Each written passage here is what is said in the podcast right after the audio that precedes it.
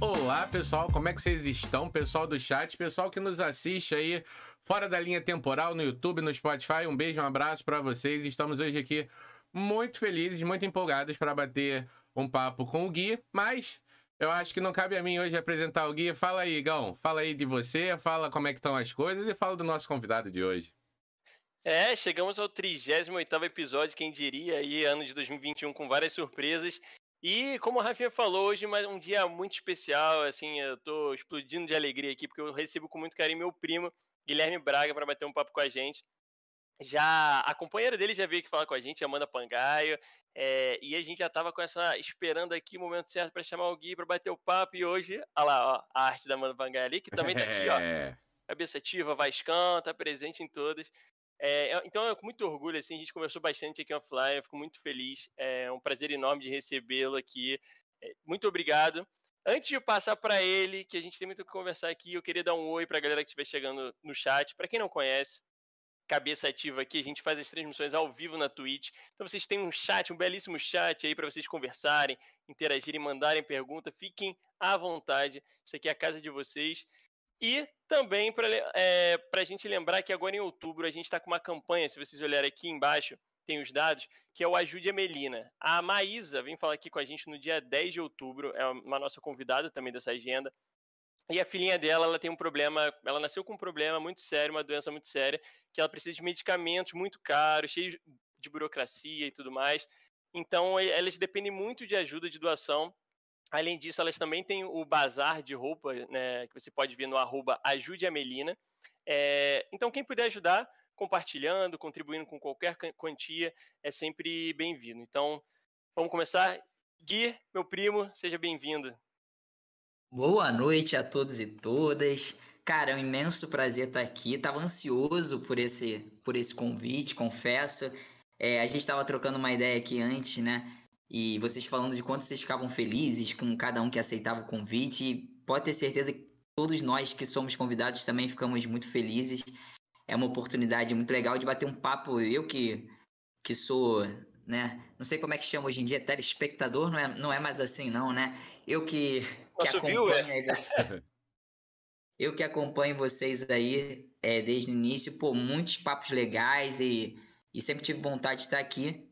E agora estou feliz. Boa noite aí, espero que, que a galera curta também.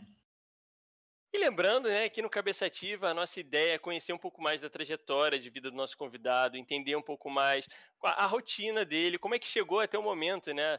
É, porque muita gente olha e acha que hoje vê o Gui lá dando aula, para vários alunos e tudo mais, sendo querido, que a gente vê, que os alunos adoram ele. Eu sei que se tiver aqui, a galera não vai me deixar mentir. Tem aluno já é... no chat estando presente aqui, ó, Aí, cobrando presença. É isso. então a gente, mas quer saber, né? Porque a vida é de altos e baixos, a gente tá aí, como é que. O Gui, conta pra gente. Como é que era o Gui novinho? Da onde é o Gui, pra quem não conhece? Já tinha alguma ideia de história? Isso passava na sua cabeça? Conta um pouquinho pra gente.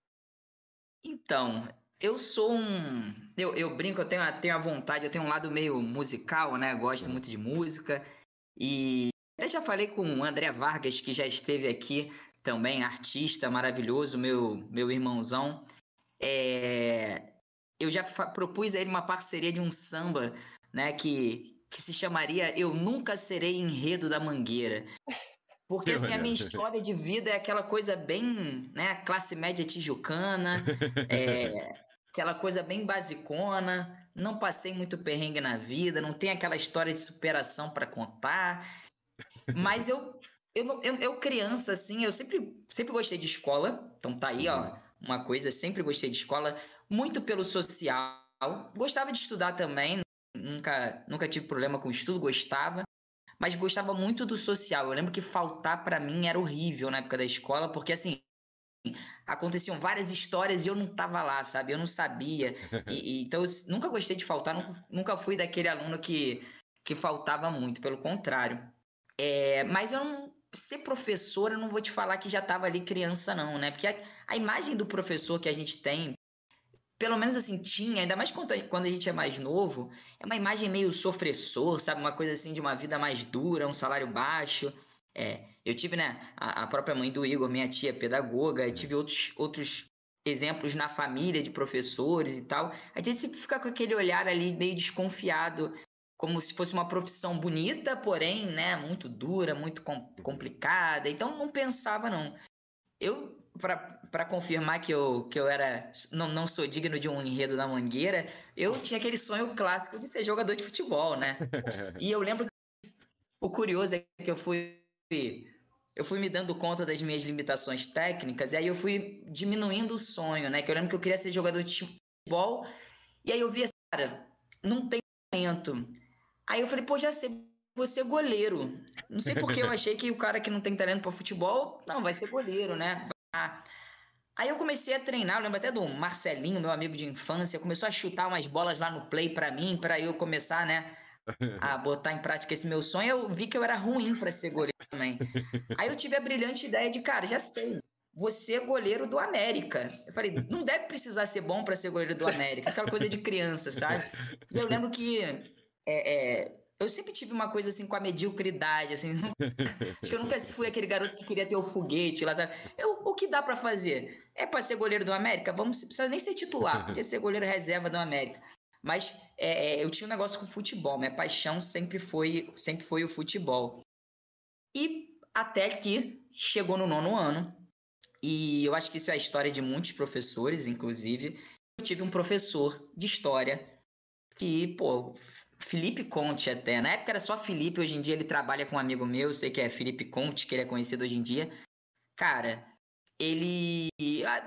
Primeiro que nono ano, na história, eu não sei se vocês têm essa lembrança da época de colégio, né? Mas nono ano é uma série que a matéria é muito maneiro, né? Porque no nono ano a gente fala de Vargas, fala de Primeira República, fala de Segunda Guerra Mundial, Guerra Fria.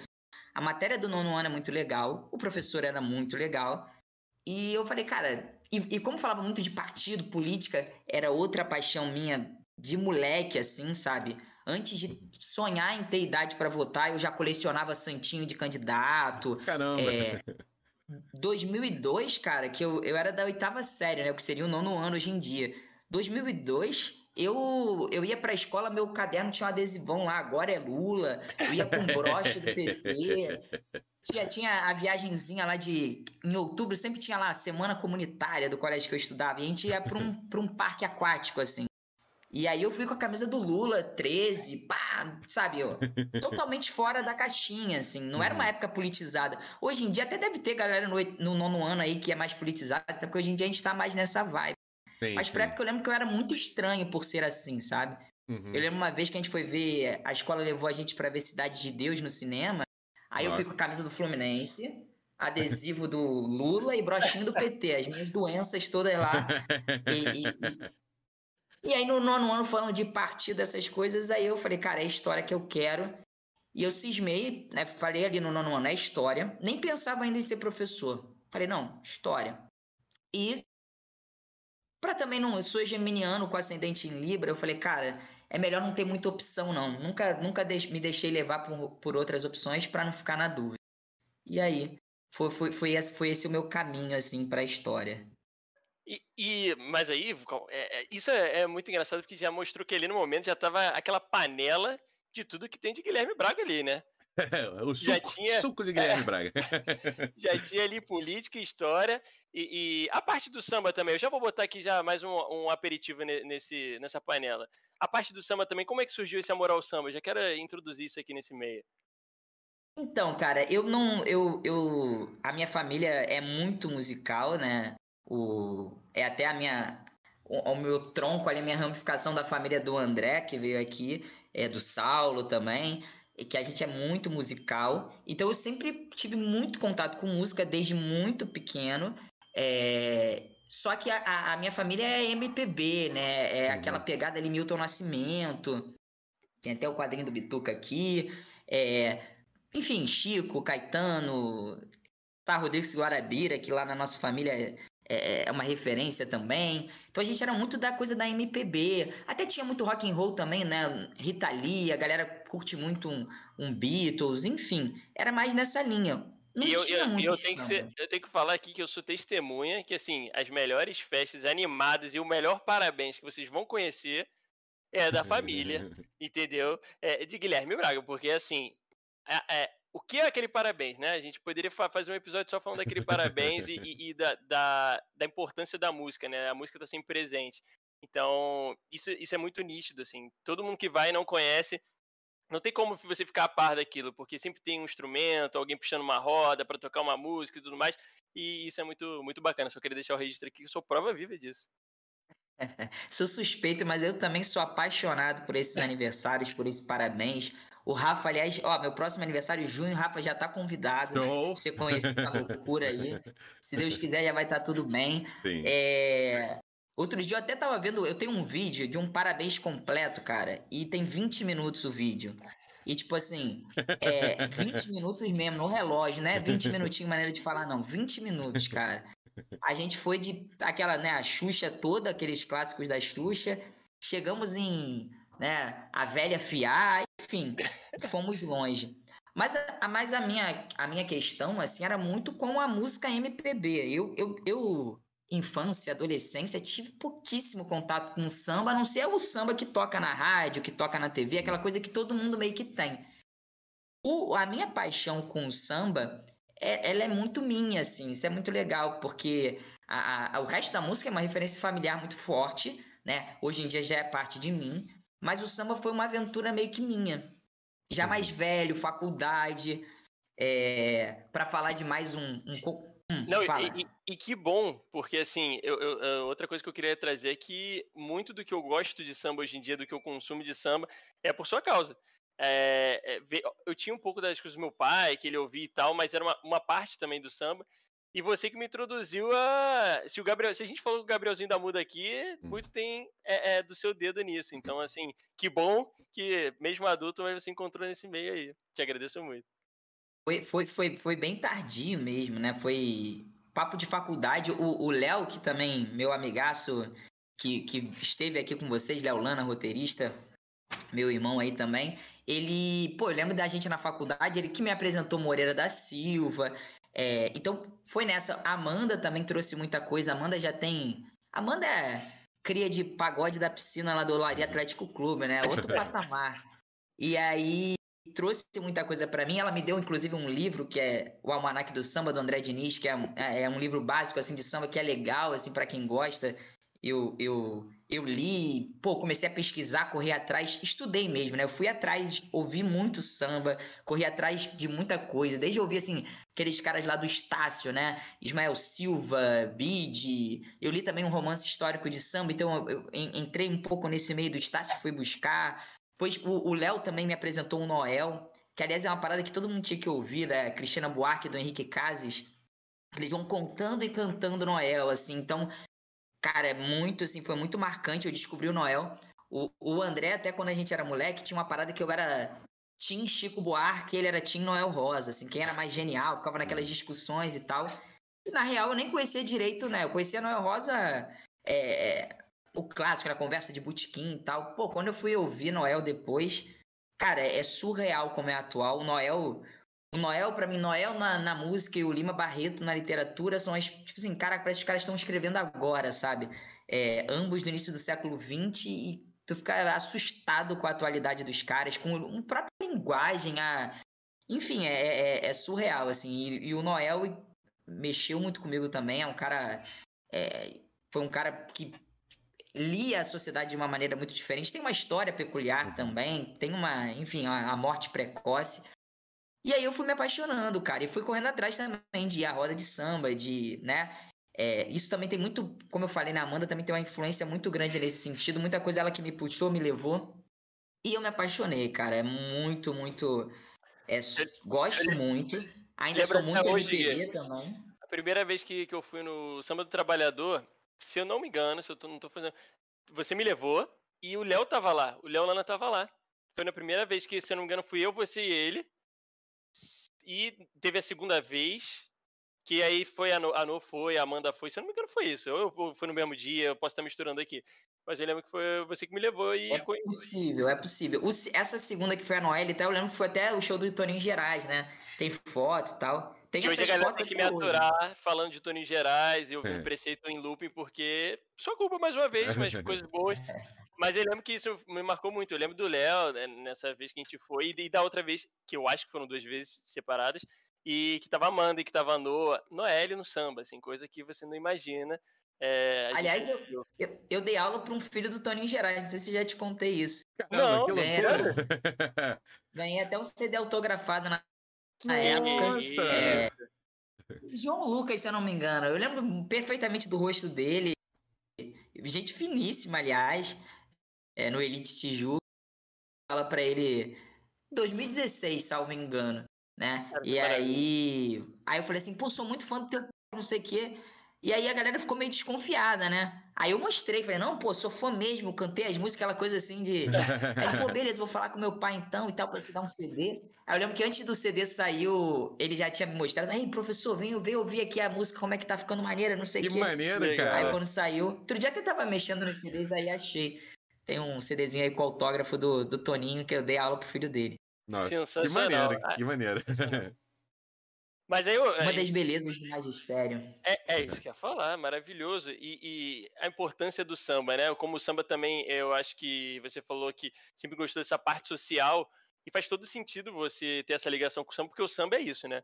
O samba é essa conexão. Quem já foi numa roda de samba entende que ali tudo. As barreiras caem e aí não tem mais nada. Né? As diferenças. É, é, fica uma coisa louca, é um, é um sentimento que, que, que passa de pessoa para pessoa, eu acho uma coisa maravilhosa e por isso que eu sou muito grato.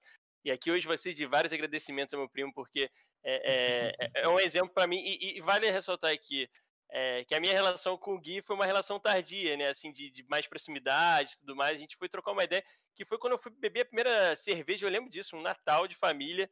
Eu tomei a primeira cerveja, a gente trocando papo e dali é, sou muito grato. Mas queria voltar aqui na parte lá de história, né? Chegamos ali, aí você foi para o curso de história. Me fala como é que foi isso? Como é que foi entrar no curso de história? Era o que você esperava, não era? É, teve muita, muita paixão, muito sofrimento. como é que foi essa fase? Cara, tipo, foi a melhor fase da minha vida, assim. Foi maravilhoso.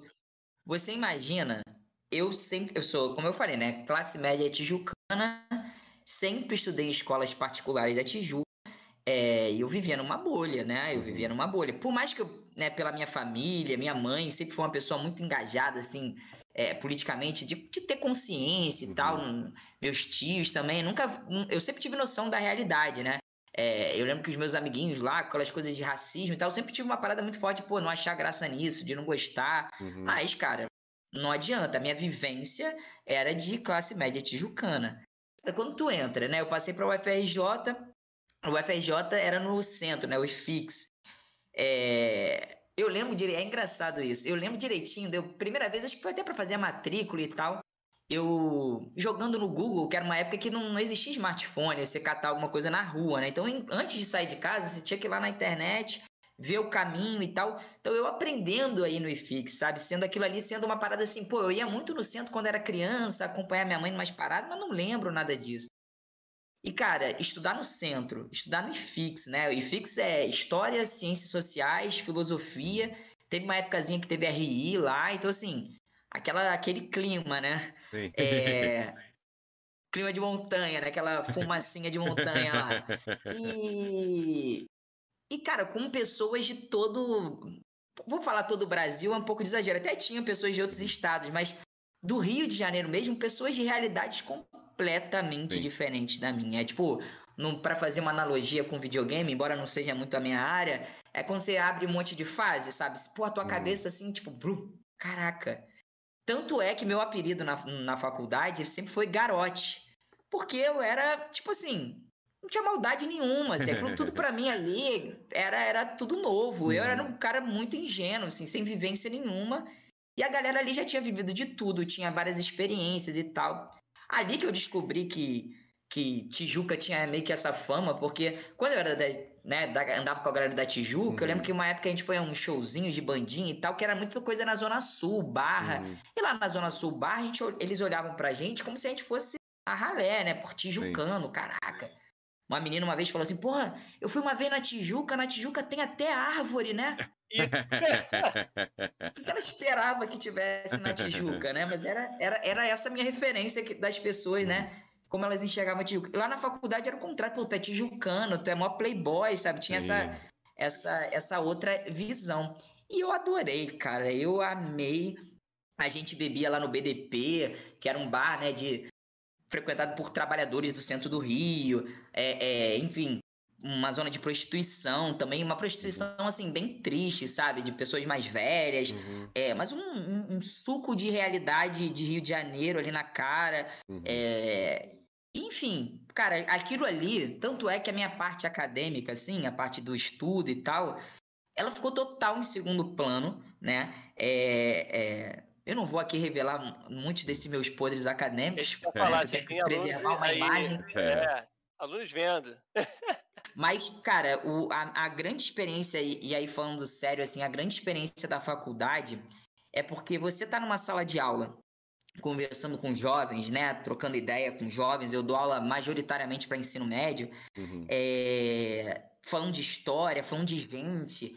Cara, tu tem que ter vivência, tu tem que né, olhar para as coisas e, e, entender que são muitas realidades.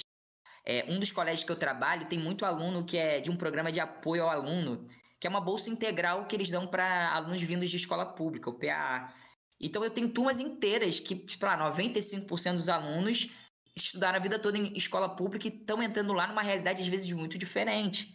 Eu dava aula para uma galera, todo ano tinha uma galera que era de Santa Teresa, ia todo dia para Vila Valqueire estudar. E mano, Santa Teresa Vila Valqueire é longe pra cacete. Então assim, é, é eu, mesmo no, no, no, escola particular, né, que é o mundo que eu, que eu trabalho, a gente tem muita diversidade e, e a experiência da faculdade, essa experiência de vivência mesmo, sabe, uhum. de conhecer é, é, é, as outras realidades, trocar ideia e pensar sobre várias coisas, cara. A, a, o pessoal até falava isso na época de faculdade, que a gente aprendia muito no bar também, e é muito verdade isso. É, não é desculpa para tomar cerveja. Até porque a gente não precisava disso. É isso que eu ia falar, é... a desculpa nem era necessária, né? Então, assim, é porque realmente. A... E, e, e, trocar ideia sobre tudo, né? Não, não é sobre história. A gente não ia lá pro bar e ficava assim, não, porque Dom Pedro II, na verdade, não era nada. Não. Experiências vida, próprias, sobre né? realidade, uhum. sobre tudo. E, cara, o quanto isso enriquece a minha uhum. profissão, a minha prática profissional é gigante, sabe? É gigante. É claro, né, que eu, eu acho que o ideal teria sido eu ter um equilíbrio melhor, né? Uhum. É, entre a vida acadêmica e isso, um monte de gente conseguia ter esse equilíbrio. Mas também quem me atrapalhou muito nisso foi Leonardo Lana também. o Léo Lana, eu não sei se vocês sabem, mas o Leonardo é muito inteligente, ele é acima do normal. Então eu assisti aula com ele, eu ia na onda dele e eu não acompanhava, entendeu? Porque o Leonardo ele tava conversando comigo e, e prestando atenção no que o professor estava falando. Ele ia pro bar, a gente tinha uma época que eu trabalhava na Biblioteca Nacional, e eu estagiava, né? E eu saía às 5 horas da tarde e o Léo saía às 5 horas do trabalho também, que era também no centro. E eu não vou dizer todo dia que é um absurdo falar isso, mas alguns dias na semana a gente ia tomar uma cerveja antes da aula. A aula começava às 6, 6 e meia no máximo. A gente ia, ia lá molhar a palavra como a gente falava, né? Dar aquela clareada nas ideias, comer um pastel aleatório, porque no bar que a gente ia, tu escolhia o sabor, a única certeza que você sabia é que não ia vir o sabor que você escolheu, né? Então, assim, o ideal era escolher o que você não queria. Pô, o Léo, por exemplo, não gosta de camarão. Pede o de camarão que aí não vem. Aí a gente ia lá tomar uma cerveja. E o Leonardo puxava o textinho. A gente, no meio do bar, ele puxava, puxava o textinho. Tá, ia conversando comigo, lendo um pouquinho do texto, conversando comigo. Chegava na hora da aula, ele voava na aula. E eu lá assim, caralho, meu irmão. Tem aquele papo, né, de que papagaio que acompanha João de Barro vira ajudante de pedreiro, né? Aquela coisa assim. É isso, eu, eu, eu fui na dele e me dei mal. A culpa é toda dele, eu tenho, tenho certeza disso. Não tenho provas, mas tenho convicção e é o que vale. Isso é sensacional, né? E, e, eu acho que é isso, a faculdade ela, ela abre um, um portal na nossa cabeça muito grande, né? Porque por mais que a gente não, não, não imagine na hora, a gente vive nessas bolhas é, muito grandes é, e que na faculdade é, é, isso se fura, algumas bolinhas vão sendo furadas ali, né? Você vai conseguindo ver, você vai vendo que a sua realidade não é a mesma do coleguinha do lado. Involuntariamente, e... né? Isso que é o mais mágico. Você, você pode correr atrás, mas isso já é um movimento involuntário que acontece, né? A faculdade é um movimento muito vê, mágico. Vê né? que assim, o cara do seu lado ali às vezes está lutando para poder ter o transporte para poder ir para a faculdade, né? Sim, o, sim. O, o, pensar em estudar é o uhum. último ponto, né? É uma questão meio de, de sobrevivência. Então, eu acho isso muito incrível. Eu, eu compartilho, eu acho que imagino que outras pessoas compartilhem dessa ideia também, né? O Contabril. Mas falando na, na, faculdade, você lembra como é que foi, assim, na parte de estudo? Para que lado que você foi, na, na questão do, foi... trabalho final? Você foi tranquilo, porque é um curso difícil de, de ser cursado, é. né? A gente acho que esquece, né, que tem que ler pra cacete, tem que estudar pra caramba. A galera não costuma falar que é um curso muito fácil de ser cursado, não. Foi, Gui? Como é que foi essa parte aí? E se, e se for fácil, não fala que seja fácil aqui, hein? Não, não, não queime essa... Cara, é, é, tudo uma questão de qual é seu objetivo, entendeu? Uhum. Eu não acho, assim, muito honestamente, é um curso que você tem que ler muito, uhum. tá? É, dá para você passar, né, indo ali pelo, pelos atalhos, né, como diria um amigo meu da, da faculdade, só lendo os melhores momentos? Dá, dá para você ir por esse caminho. É... Mas, mas eu, eu sempre comparo, porque sempre que eu, eu falo muito com os alunos sobre a universidade pública, uhum. porque eu não sei se vocês têm essa dimensão, né? Mas pelo menos na, com o alunado que eu trabalho, a universidade pública ela não representa para esse alunado que ela já representou, por exemplo, para minha geração, acredito que para nossa. É, então muitos não querem ir para a universidade pública, uhum. muitos é, ele unem, né? Unem assim, cara, vai ter que fazer um esforço muito grande e, pô, tem essa história aí de que, né, tá, tá sucateado e tal. Então junta ali a fome com a vontade de comer e não tem aquele brilho no olho para a universidade pública. Não tô falando que não, não é ninguém, mas comparado à nossa época, é um, um quantitativo menor. Uhum. Então eu converso muito sobre, sobre faculdade com eles, eu tento trazer esse brilho, eu tento mostrar para eles, gente, esquece, é maravilhoso, tem que ir, não tem outra coisa. E eu sempre falo assim, cara, e é muito gostoso, cara, porque você está estudando o que você gosta, papai, é muito tranquilo. Eu sempre paro e penso, cara, a minha experiência também foi na faculdade de História. Que por mais que tenha uma carga de leitura, eu lembro de semana de encerramento de período, tinha, sei lá, duas provas para fazer, dois trabalhos para entregar, de ter uma coisa. Mas eu acho que comparado a outros cursos, é um curso que dá para você ir levando ali num, na ginga, sabe? Porque, mano, quando tem cálculo, tu não vai enrolar na prova de cálculo, tu não vai tirar ali um, né, um, uma coisa ali do nada. É, então eu acho né? que. É. História não, cara. História tem, tem, tem os caminhos, sabe? Tem os atalhos. Uhum. É, é claro que pode ser muito densa a faculdade se você quiser, né? É, eu hoje, como eu falei, hoje, e, e, aí sendo muito honesto, eu, cara, eu vejo que eu poderia ter sido mais equilibrado. Mas ao mesmo tempo, eu acho que para mim, o que eu precisava era das experiências que eu tive. Eu precisava de me transformar como ser humano. Uhum. Isso não é pouca coisa, cara. Porque Com assim, o, o, a, sala de, a sala de aula, ela é um ambiente em que. Opa, chegou a primeira cerveja aqui. Opa! Tem aqui, tem aqui. É... Obrigado, amor. É essa experiência, saúde aí para todos e é... todas. Pô, geladinha. Coitado do Rafa. É... Dona Aguinha, tá de boa, tá de boa. Mas para mim, né, para minha experiência enquanto professor lá, é claro que o, o, conteúdo é importante, mas ali também na sala de aula, o que a gente precisa trazer da faculdade muito mais é a questão do olhar crítico, né? A questão de como você faz para para entender a história, para questionar a história. E uma parada que foi muito legal que aconteceu, e eu acho até legal depois contar essa história, é que a monografia me fez aprender muito história. Duas coisas, na real, me ajudaram muito no final da faculdade, tá? Uhum. Primeiro que o Leonardo já tinha saído. Isso ajudou bastante. É... Vocês têm que ver, era outro aluno, cara. Outro aluno tava ainda, ainda bem que o Léo veio antes aqui de você, né? Porque imagina, ele falou com a gente depois assim, a fama queimada. E o Léo já tinha saído é real, isso. E eu, primeiro que eu comecei a trabalhar também, já, né, como professor e tal. Então, o trabalho começou a me trazer demandas que eu ia para a faculdade já com outro apetite, com outra relação com a faculdade. Eu queria aprender mesmo né? Queria saber as paradas, já tinha mais demandas, isso me ajudou muito. E também me ajudou muito a questão da monografia. Eu juro para vocês que algumas questões sobre o que é história, o que é essa ciência, eu aprendi fazendo a monografia. E o meu caminho para a monografia também foi interessante, porque eu já dava aula, já era professor, já tinha turma minha e ainda não tinha me formado. E eu precisava me formar. É, e eu falei, cara, eu vou me formar.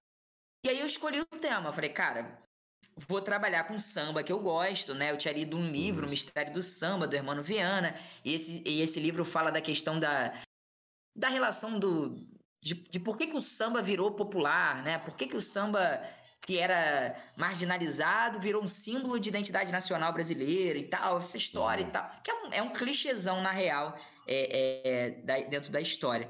Mas eu tava descobrindo samba, tava ali, aquele clichê era novo para mim. Eu falei, é isso que eu quero discutir. Getúlio, samba, a relação do Getúlio com o samba. Comprei uns livros, a Amanda me deu uns livros também. É, é, entrei muito nessa relação entre o Estado Novo e o samba. Fui, fiquei por ali, o Vargas, né, na ditadura do Vargas e o samba. E aí me falaram, eu fui perguntar, e orientadora, né? Brasil tem fulana, tem ciclana. Aí falaram assim, ó, eu tenho uma professora que ela é de Brasil, mas tem um problema ela é muito cri-cri. Hum. Ela vai ficar em cima, ela é chata, ela é. eu falei, pô, é isso que eu preciso, cara. Eu preciso de alguém que me enquadre. Quem me conhece sabe disso. Eu preciso de alguém que. A quem conhece a Amanda entende por que, que eu sou casado com ela. A Amanda me enquadra. Eu preciso de alguém que me enquadre também. É, e, e é, eu falei, pô, é ela que eu quero. Tanto é que eu cheguei para ela, fui lá procurar, né? Falei, pô, eu queria ser orientado por você, tô pensando em falar sobre a relação do Estado Novo com o samba. É, para, ela, eu não trabalho com isso não, mas eu tenho uma professora para te recomendar. Eu falei, não, não, não, com o que você trabalha? Me conta aí o que, que você trabalha. Aí ela falou, pô, eu falei, pô, então, movimentos sociais também me interessa, eu trabalho com movimentos sociais, então, pô, eu quero fazer com você, eu vou, vou pensar numa parada. Aí uhum. dei umas ideias para ela, ela falou, tá, vai correr atrás, pesquisa aí, vê qual é. Aí eu mudei completamente de tema para me enquadrar nela. Eu falei, eu preciso dessa, dessa general na minha vida, preciso dessa mulher e ela, ela orientava as pessoas em grupo. Ela tinha reuniões, assim, não lembro se mensais e tal, e a galera. E quando o, o cara começava a falar assim, pô, então, Manuela, é, essa semana eu tive um problema. Ela, todo mundo tem problema. Todo mundo tem problema. Vamos lá, o que, que você trouxe aí pra gente? Pô, ela era de, desse tipo, né? Eu falei, perfeito, porque eu ficava com medo e eu fazia, amigo. Eu já dando aula, eu lembro que eu chegava cansado pra caramba. Tinha um dia que eu, eu, eu dava só três tempos de manhã na quarta-feira. E eu falava, quarta-feira é o dia que eu tenho que, à tarde, meu irmão, voar na monografia. Eu lembro que eu ficava cansado pra caramba. Eu falei, não, não posso tomar um esporro da Manuela daqueles, não. Vou fazer para não ficar com vergonha e tal. E, e aí fui fazendo. E aí acabei que fui estudar a relação dos movimentos sociais negros com o mito da democracia racial a partir Caraca. de grupos teatrais, assim, para nada a ver com o que eu comecei, né? uhum. Até muito interessante, entrei muito. É, é, é, curioso que provavelmente se fosse hoje em dia eu não faria isso, porque hoje em dia se discute muito mais essa questão de, identidade, né? De, de uhum. representatividade, lugar de fala e tal. Mas na época ainda não tinha isso. Pô, li muito sobre racismo, li muito sobre discriminação racial, li muito sobre democracia racial. Mergulhei nisso, né? É, aprendi muito, assim, foi muito legal. Aprendi coisas de história, assim, que eu falei, caraca, era isso que falava. E entreguei uma, a monografia. Cara, eu tenho muito orgulho da minha monografia, eu acho que é legal, assim. Eu tenho até um sonho aí engavetado de um dia pegar, dar uma ajeitada Sim. e publicar, sei lá, porque eu acho, acho maneirinho, assim. Legal. É, é... Só que não ficou, academicamente, não ficou incrível. Tanto é que eu lembro que a, a, a, última devolução da minha orientadora, ela falava, pô, corrige isso, corrige aquilo, corrige aquilo. Uhum. Mas eu tava me mudando, eu tava indo morar com a Amanda, né, indo viver numa nova experiência junto. Estava já trabalhando e era final de ano, assim, então, né, professor e tal, final de ano a gente já tá exausto. Sim. Eu pensei assim, cara, eu não vou mudar isso, sabe? Cara, é o, é o que eu consigo fazer essa monografia. Não, eu não tinha essa, essa vaidade do 10, sabe? Uhum. E aí eu lembro que três professores me avaliaram. É, um deles até foi meu professor mesmo, é um cara que eu tenho um certo carinho, o Amilcar. E da, era minha orientadora e dois professores, né? Os dois professores me deram 8, 8,5 na monografia. E a minha orientadora me deu 10. É, afinal de contas, acho que é, é meio que praxe. e aí, no dia, no dia que eu fui assinar lá o papel dos trâmites burocráticos, tem a justificativa da nota da minha orientadora. E aí eu, aí eu vi a justificativa, eu achei linda. Eu falei, cara, eu até pedi pro cara, pô, posso tirar uma foto? aí o cara meio que não podia, sabe? Aí ele olhou pra supervisora lá atrás, a supervisora já tinha lido também, ela. É bonitinho, deixa ele tirar foto, deixa. ela, ela, ela me deu 10, justificando que eu, na condição de estudante, professor, né, é, trabalhador, eu fiz aquilo que eu fui muito bem para aquilo que eu me propus. Então ela levou em consideração o fato de eu já maneiro, ser trabalhador, maneiro. né, especialmente e as limitações que isso uhum. me trazia, né? É, e falou, cara, diante do, desse cenário, ele, pô, foi muito bem. E ela me elogiava mesmo, porque eu realmente fazia o que ela pedia. Eu precisava de alguém assim, sabe? Então uhum. ela, ela me devolvia eu não ficava naquela, eu falava, pô, devolveu. Pum, pum. E eu fui aprendendo mesmo com ela. E ela, pô, agora acho que você pegou o caminho da escrita acadêmica. Eu, maneiro, eu fui maneiro. mesmo me jogando nisso. E, e, e, foi muito legal, aprendi muito na monografia. Eu acho que essa, essa reta final de faculdade aí eu consegui tirar algumas coisas. Até eu vi que o último videocast foi com a, a Juliana, com, que estuda Jesus histórico. Isso, é Juliana? Sim. É, então, aí eu, eu cheguei a, a, fazer a matéria que, que o Chevitarese, que é que é o, o, o meio que o, o Papa aí de Jesus histórico aqui no Brasil, ele dava lá no Eu cheguei no final, eu fiz no final, graças a Deus fiz no final da, da graduação, quando eu tava levando mais a sério, e não tinha Leonardo, e, e, e, pô, aprendi muito, foi muito legal. Eu parecia, eu parecia, isso é engraçado, né? Eu parecia um crente nas festas de família, porque eu, eu pô, a gente estudava muito a Bíblia. Então eu pegava a Bíblia que tinha na casa da, da pessoa lá e ficava, olha, já viu? Olha, vou te mostrar uma parada na Bíblia maneira. Olha essa carta do Paulo. Olha como isso aqui com certeza não foi o Paulo mesmo que escreveu.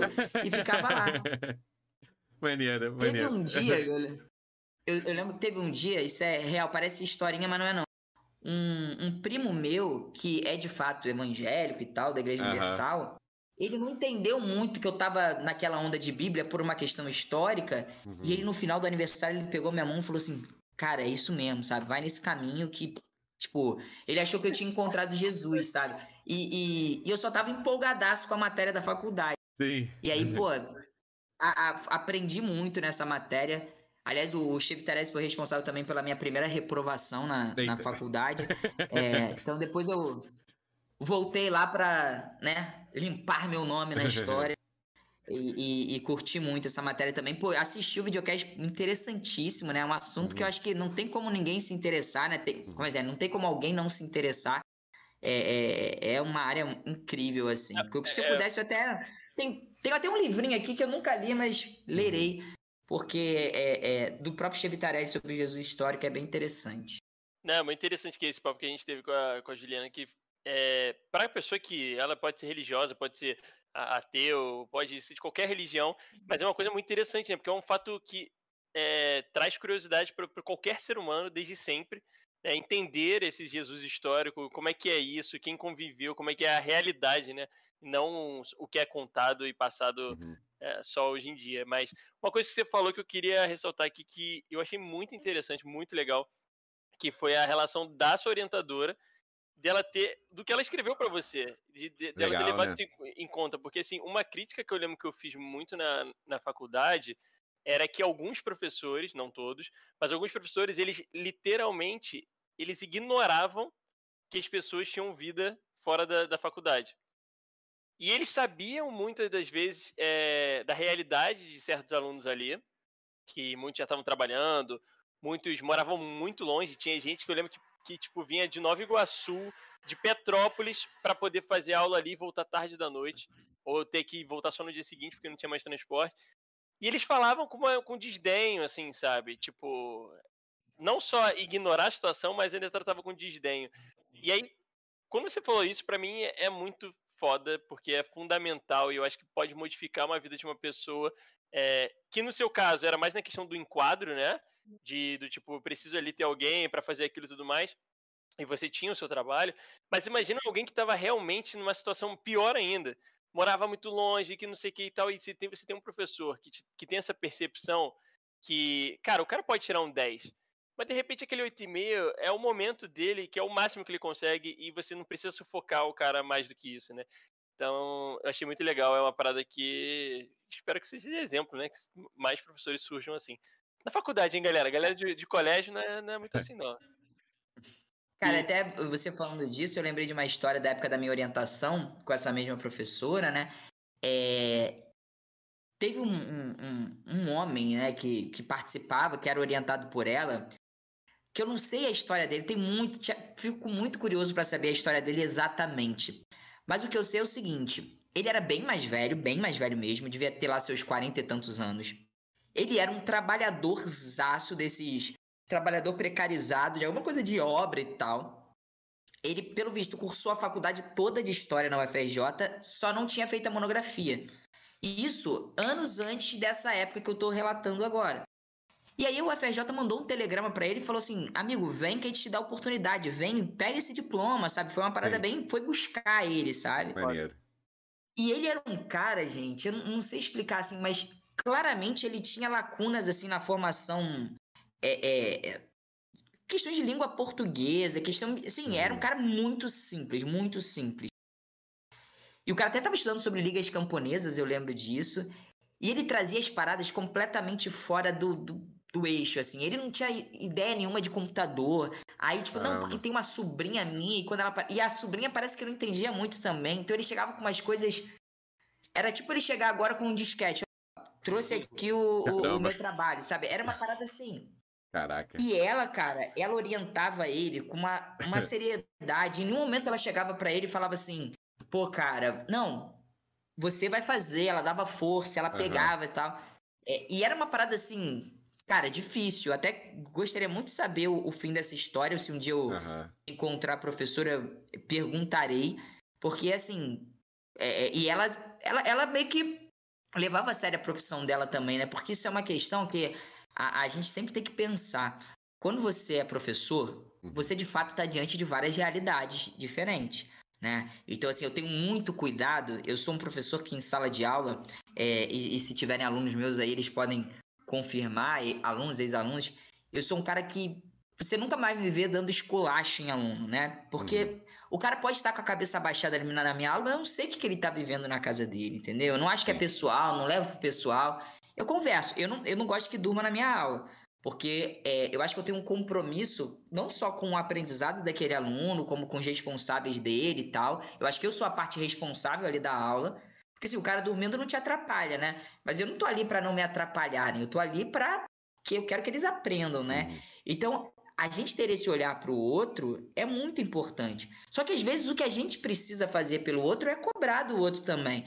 Então esse equilíbrio é muito importante. Eu não preciso acordar um cara que tá dormindo e falar, tu, tu é um vagabundo, tu não quer porra nenhuma, tu não vai ser nada na vida. Mas ao mesmo tempo eu não posso deixar ele dormir, porque, pô, deve deve estar tá com um problema. Não, ué, se tá problema, vamos conversar. O que, que é? De que esfera? Porque a escola também tem que participar disso, né? De que esfera esse problema? É, cabe a escola fazer alguma coisa? Uhum. Então eu acho que é, ter essa dimensão de cobrar, sim, mas levando em consideração a realidade do outro, e, cara, na faculdade, de fato, a minha experiência também, a Manuela é exceção, né? Tive outros professores que foram exceções, mas eu lembro de uma história de um. Olha que loucura, cara. Era um professor de filosofia. É... na história, na faculdade de história, a gente tem filosofia 1 e filosofia 2. Uhum. Era um playboy, assim, ele era professor substituto. Ele não era. Hoje em dia ele é professor de, pra valer da PUC. Tava até uhum. trocando uma ideia com uma amiga minha de faculdade outro dia, Pamela, e aí a gente foi correr atrás de onde ele tava. Ele tá, hoje ele é professor mesmo da PUC. Uhum. É um playboy, morador do Maitá, aquele cara que não tem. Aí, primeiro dia de aula, primeiro dia de aula, ele. Um aluno levantou a mão e falou assim: pô, professor, pode fumar em sala? E na época já tinha aquela lei antifuma aqui no Rio, uhum. né? Aí ele veio com um papo assim: pô, eu não suporto proibições, eu não suporto uhum. limitações, ah, eu não gosto de proibir. Ele encaminhou o discurso para liberar, né? é, uma, ideia, uma ideia de liberdade muito torta cá entre nós, né? Com certeza. Ele tem a liberdade, liberdade de fumar e eu não tenho a liberdade de não querer fumar, né? Então, é. assim, enfim. Mas veio com esse papinho. Até uma amiga minha, que hoje em dia é professora, mas na época era, era sargenta do exército, minto, ela era sargenta da aeronáutica, né? Uhum. Firme. Levantou e falou assim, pô, professor, não, tem lei, né? Não rola. Eu não sou obrigado a fumar e tal, paraná. Aí ele, pô, muita contragosto. Pai, então eu vou fazer o seguinte: quem quiser fumar na minha aula, vai ali pra porta, fica Nossa. na porta fumando. O que dava quase no mesmo, tá? Sim, lembrando que nessa época a, a, a, as salas do IFIX não pouquíssimas tinham ar-condicionado, então é janela aberta e tal. Uhum. É, mas enfim, faz a menor diferença.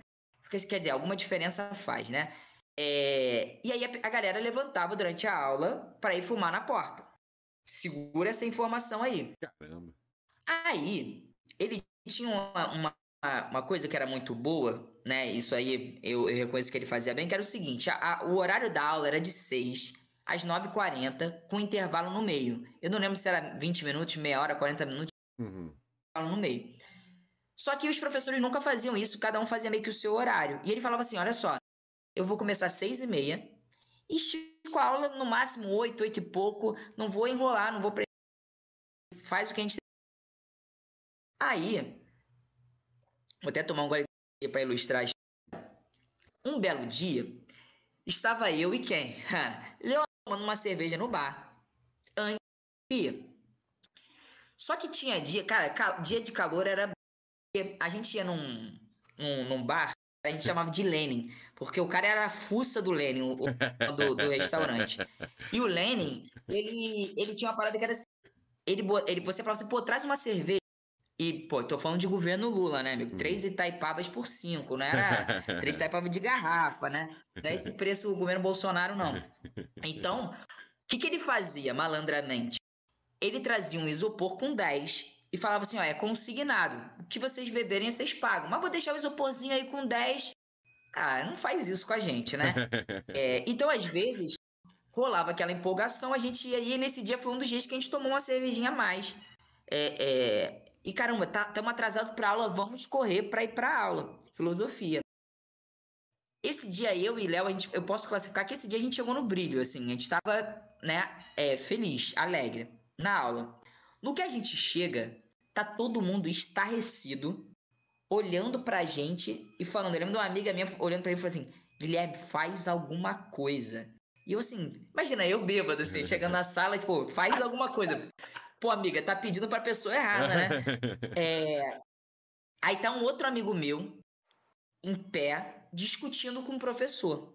Caramba. Esse meu amigo, esse meu amigo, que hoje em dia é até oficial da PM, na época, ele também tinha um monte de militar na minha turma. Ele era cabo da Marinha. Uhum. E ele trabalhava na Marinha. E ele precisava trabalhar.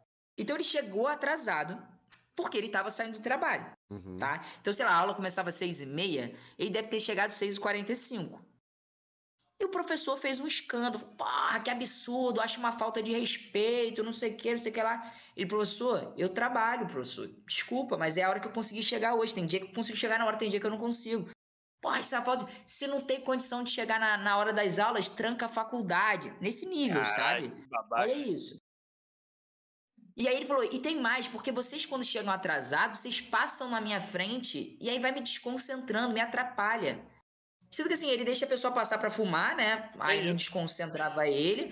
Mas passar para chegar porque tava trabalhando. Tra... Tanto é que nesse dia, né? É, eu e Léo a gente chegou já tomando umas cervejas, mas como a gente chegou no meio da confusão, não deu nada pra gente. Pô, passamos batido. Pelo contrário, a gente virou os responsáveis por salvar, que a gente era muito amigo desse, desse menino, né? Que tava, tava discutindo o uhum. Alexandre. E aí, pô, olha a situação. Que, que, que, sabe, que contraditório e que babaca, né, cara? Que Sim. babaca. Aí, aí, teve uma hora que esse meu amigo, esse meu amigo era estourado. Ele é, hoje em dia é da PM, né, irmão? Ele era estourado. Ele levantou, tem uma hora no meio da aula, o professor falando. Ele levantou do nada e foi andando na direção do professor. Gente, aquela cena de cinema. O professor e a turma fizeram aquele silêncio assim. foram uns 5 segundos daquele silêncio absoluto. Falou assim: tomou um coladão na cara. A gente já sabia que ia rolar. É, é, era certeza. O professor Caraca. parou a explicação. Aí ele passou direto, saiu. Claramente muito puto. Não falou nada, só saiu. Uhum. É, e eu lembro que até eu fui atrás dele. Eu falei, cara, eu vou lá conversar com ele, deixar ele botar um pouquinho para fora, porque eu tô vendo que ele tá a ponto de explodir e fazer uma besteira. Aí eu fui atrás dele.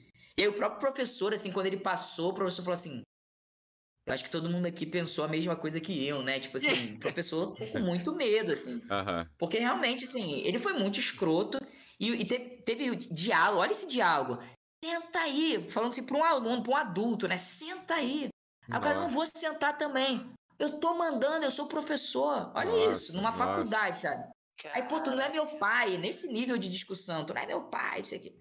Aí, enfim. Queria falar que a Amanda que eu... disse aqui que você foi atrás dele porque era fofoqueiro, não porque tava preocupado com o rapaz. Bem, uma coisa, mas uma coisa não exclui a outra, gente. Porque essa coisa, uma coisa não exclui a outra.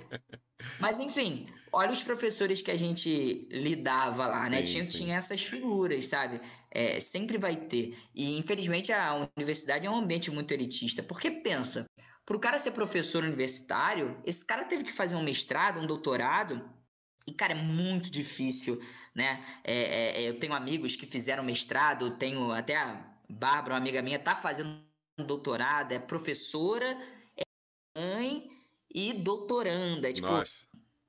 Não é nem um pouco simples isso, né? Não é nem um, um pouco, pouco é, é, um caminho tranquilo. Então, para a pessoa chegar nisso, muitos deles, a maioria a gente sabe, pode se dedicar à vida acadêmica, pode emendar lá graduação, mestrado, doutorado e tal, fazer um concurso e passar. Então, às vezes, falta a, a dose de realidade, né? Falta esse olhar que eu falei que é muito importante para o professor, que é entender quem está lá do outro lado e saber assim. Você não, você não vai saber de todas as histórias, mas se você não sabe, irmão, imagina que tem uma história, é. tem alguma coisa, tem uhum. alguma história. Você não sabe, você não, não julga, né?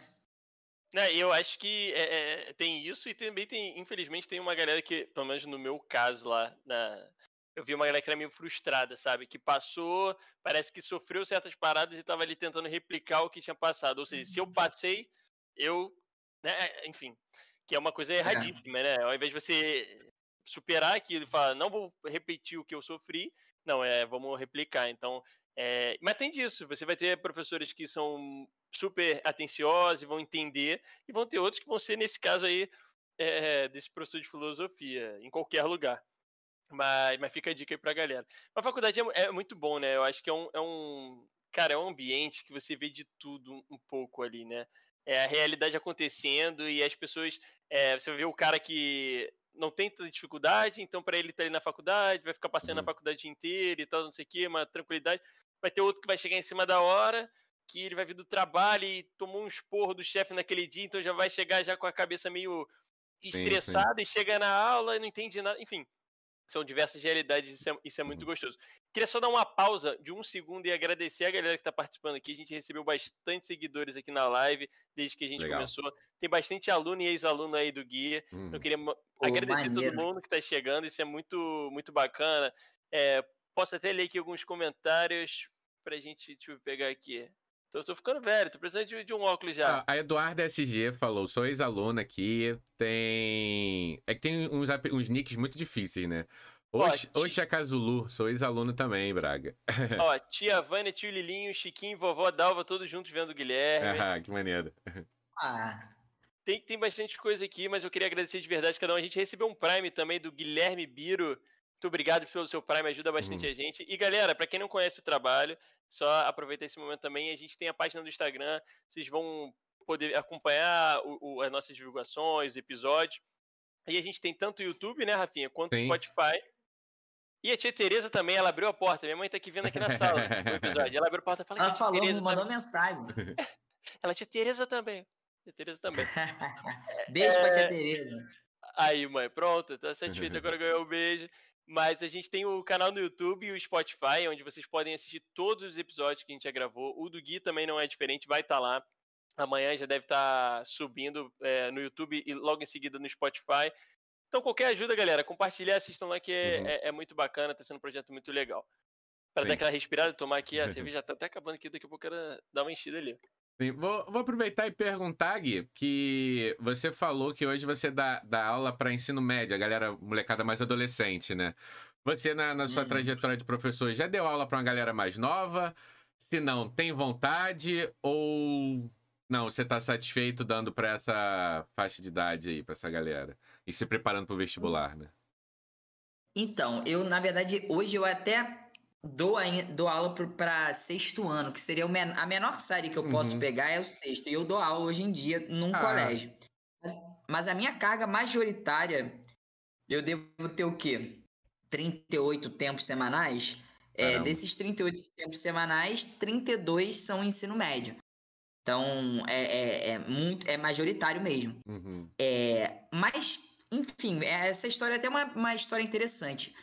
No colégio que eu comecei a trabalhar, no, no primeiro colégio que eu tive a oportunidade tal, de pegar uma turma, eles têm uma política, não é uma, bem uma política assim super organizada, até porque quando eu virei professor lá, ainda não era a mesma administração de hoje em dia, porque a escola foi comprada por uma holding e tal, uhum. é, é, era, era outra parada. Mas sempre teve uma coisa que é melhor botar um professor novo no ensino médio do que com as crianças, porque com as crianças exige mais uma responsabilidade. Uhum. Então a minha trajetória nesse colégio foi muito ensino médio.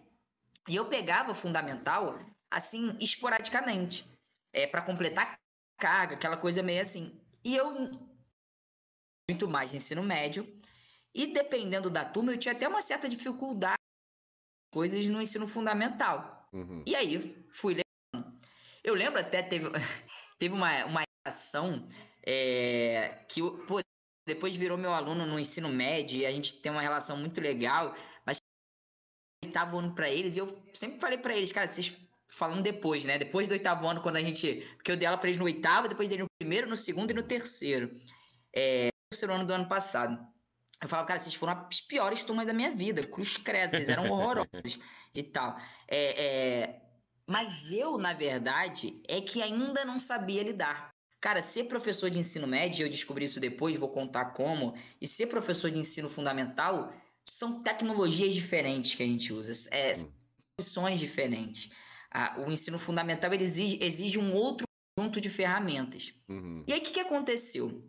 É, eu, eu já trabalhei como professor, já trabalhei numa editora de colégio, e surgiu uma oportunidade de eu trabalhar num outro colégio. Só que essa oportunidade primeiro surgiu para eu pegar pré-veste, peguei uns testes, e no ano seguinte então uma vaga no colégio, mas é sexto e sétimo ano. E eu nunca tinha pegado, isso salvo engano foi 2018, eu nunca tinha pegado sexto ano. Era a única, era a única turma que eu nunca tinha dado aula. E pô, eu trabalho desde 2012. Até 2017, sem pegar sexto ano, eu criei a esperança de que, cara, eu acho que eu nunca vou pegar sexto ano, acho que eu me livrei dessa. Passei por isso, passei pelo magistério batido, achei que não ia ter nada de sexto ano. Eis que surge o convite. Um colégio aqui, até do lado da minha casa, tipo, um professor, um ex-professor meu, que hoje em dia é um amigo, me convidou, uma ótima oportunidade, mas era sexto ano. Falei, vamos, claro, eu quero entrar nesse colégio, quero pegar carga em colégio lá também. Vamos, sexto, sétimo ano. É, é, Deus me livre, mas quem me dera, vamos lá. é isso. E aí, eu, e ali eu tive que eu tive que aprender a dar aula para eles. Até tem um professor que eu gosto sempre de falar isso, eu acho que é, é, sempre importante. Eu não sei nem se ele tá aqui, pode ser que esteja, pode ser que ele ouça depois, enfim. Tem um professor de geografia, tá? Chamado Henrique Pinto. Que esse cara foi muito importante nesse ano que eu peguei sexto ano. A gente dividia sexta-feira, e que era o dia que eu tava dando aula pro sexto ano, e eu trocava muita ideia com ele, muita ideia. E ele já era um cara mais cascudo nisso. Apesar de mais novo do que eu, mais cascudo nessa arte aí de fundamental. É, e ele pô, foi um cara muito importante na, na, troca de ideia, de aprender. E aí eu fui me envolvendo com aquilo, né? É, e eu, naquele ano ali, eu meio que aprendi a dar aula para fundamental. Eu, eu entendi isso. E foi no mesmo ano, histórias curiosas, que eu trabalhava no outro colégio que eu trabalhava, que eu trabalho até hoje, que é o Elite, que é onde eu tenho a carga maior. Eu sempre pegava na unidade, aqui até a gente conversava antes do, do programa, a gente conversava que eu trabalho numa unidade no Norte Shopping, né? Sim, sim. E lá no Norte Shopping, eu sempre pegava o segundo ano do ensino médio, que é a minha série favorita. Hum. Então, da história do Brasil no segundo ano do ensino médio, era assim, era o que eu mais, é o que eu mais, mais gostava. Hoje em dia eu tenho mais dúvidas, assim. Uhum. Mas era o que eu mais gostava. Eu sempre pegava o segundo ano do, lá, história do uhum. Brasil, o segundo ano era sempre meu. E aí veio meu horário, eu tava lá como sempre, segundo ano, do ensino médio, maravilha. Aí veio um segundo horário. Eles fazem sempre dois horários, tem umas alterações. Me tiraram do segundo ano e me colocaram no oitavo ano. E aí, eu, no mesmo ano que eu ia ter a experiência do sexto.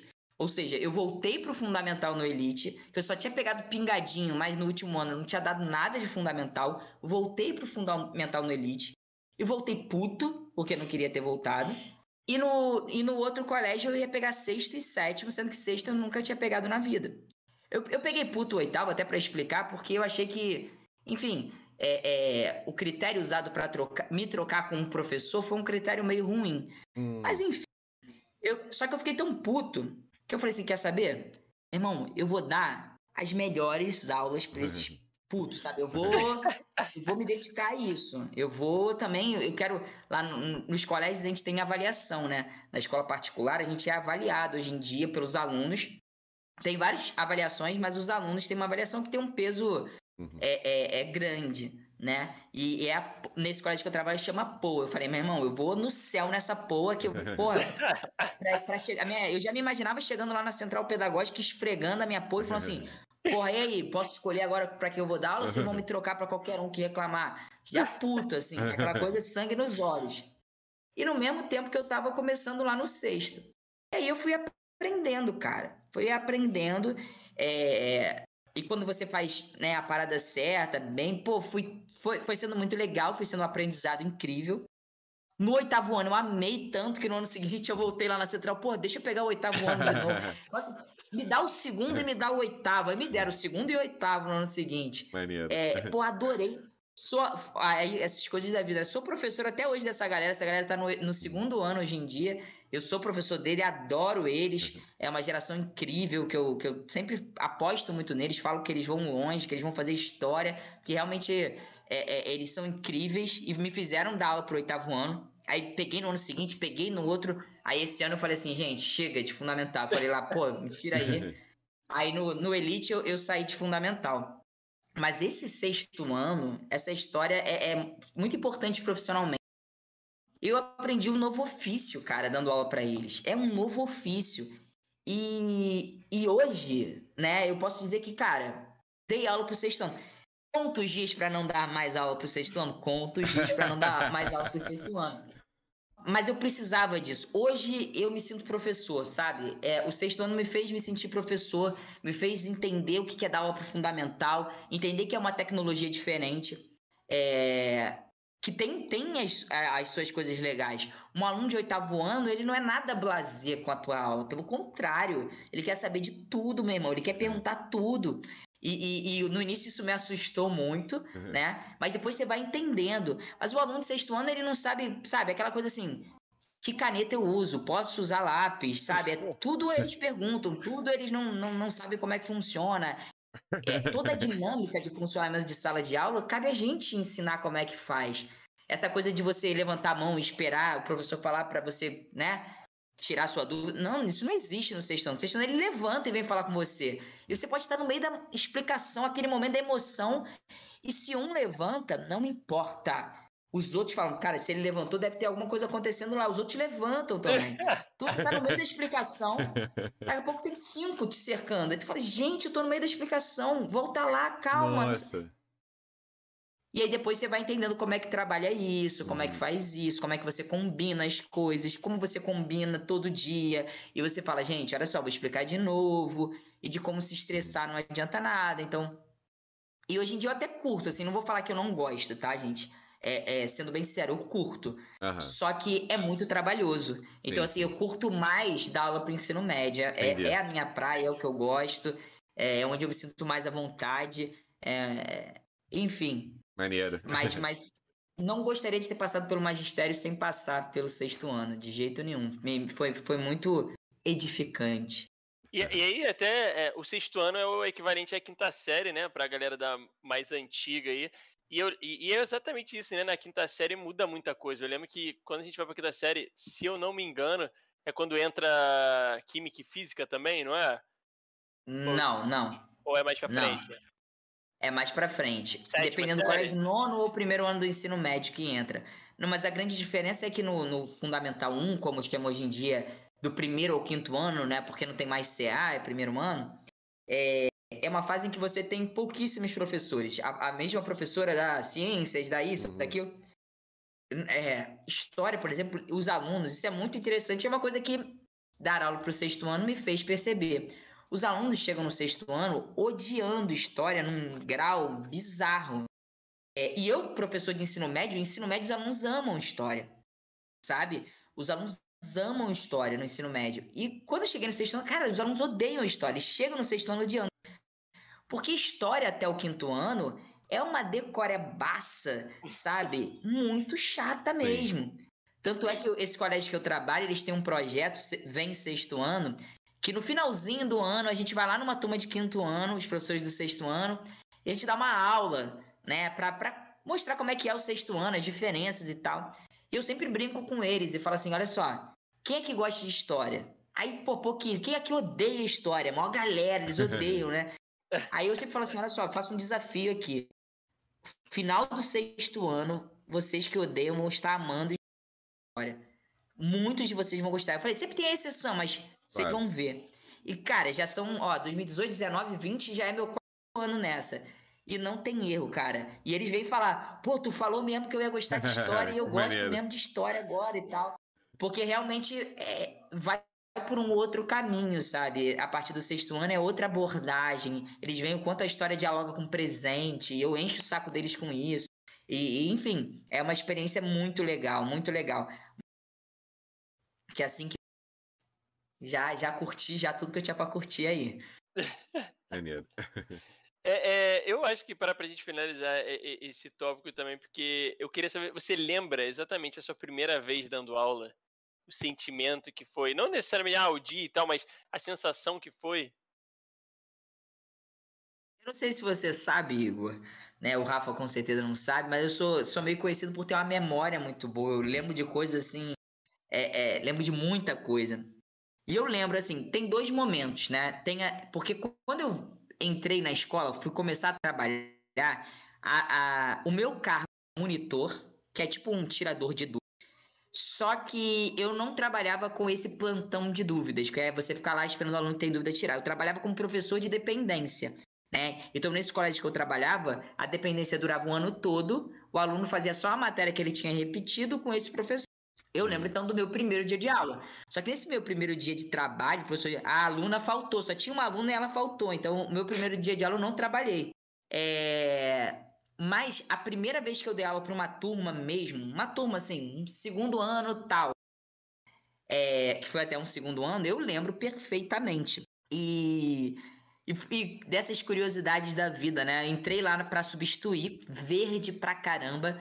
Dei uma aula com certeza muito merda, assim. Hoje em dia tenho essa dimensão. É, mas, mas o aluno gosta porque tu é novo, né? Tu fala a língua deles e tal. Tu não, não entende nada, tu não tá explicando bem, mas ele também não entende nada, então tá tudo certo. É aquela coisa mais mais empolgado de ter um professor diferente ali que, que fala mais ou menos como ele fala, sabe? Sim. E a primeira e aí, aula é aquela coisa de conquistar também, né? Conquistar os alunos e tudo mais, né? Isso, com certeza. E aí eu lembro que, eu não lembro se eu tava botando matéria no quadro ou se eu tava na explicação, um aluno levantou a mão e falou assim: Você estudou na UFRJ? Eu falei, estudei. Você conhece o Yuri? Eu falei, pô, conheço, meu amigo. Meu, ele, pô, ele é meu irmão. Legal. Aí pronto, aquilo me deu uma estabilizada, tipo assim, tem alguém ali, ó, gente minha aqui, tem gente minha aqui. Beleza. Sim. Eu, eu, eu tenho essa lembrança que foi uma aula ruim, com certeza, ruim, com certeza, mas foi um dia muito feliz. Eu lembro o dia que foi, e dessas coincidências da vida, foi no, no dia do aniversário do André, que veio aqui, meu, meu irmãozão, que 7 legal. de agosto de 2012. É, eu, eu lembro que eu saí da aula, terminei de dar aula, fui pro. Não sei nem se existe ainda, é aí perto da tua casa, o cotidiano ali na João Alfredo, aquele bar. João Alfredo com o Espírito Santo Cardoso, cotidiano. Não sabe qual é, não? Não me é estranho eu, esse então, nome, hein? Eu, eu acho que fechou. Não, não, não sei, não sei, não vou Porque nessa pandemia muita coisa fechou, né? É, eu não tenho certeza se ele tá é. aberto ainda não. É, é, o de esquina? É o de esquina, é esquina com o Espírito Santo Cardoso. Que é, que é uma rua onde tem, tem vários prédios ali muito legais, inclusive, que eu acho que é, que é rua de paralelepípedo. Isso, isso. Não, ele tá, eu não sei se é cotidiano, tá o nome, mas é, ele tá, tem um bar aberto ali de esquina, que fica lotado de Flamengo. É, deve, deve, deve ser, deve ser. E eu lembro que eu fui ali tomar um chopp sozinho. Eu lembro que eu tava lendo um livro de um imortal da Academia Brasileira de Letras, que foi meu professor lá no UFRJ, o, o José Murilo de Carvalho, lendo um livrinho dele. Falei, cara, vou ler um livro de história, né? De história, tomar um chopp para celebrar esse dia aí que eu dei minha primeira aula para uma turma e tal.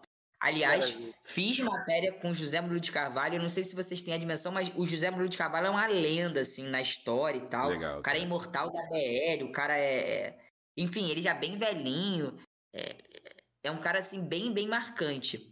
E para ilustrar a minha vida acadêmica, né, eu abandonei a matéria dele porque tinha muito trabalho para fazer no, no, final do período. Eu falei, vou chutar uma, vou chutar do Imortal, chutei a, a matéria do Imortal.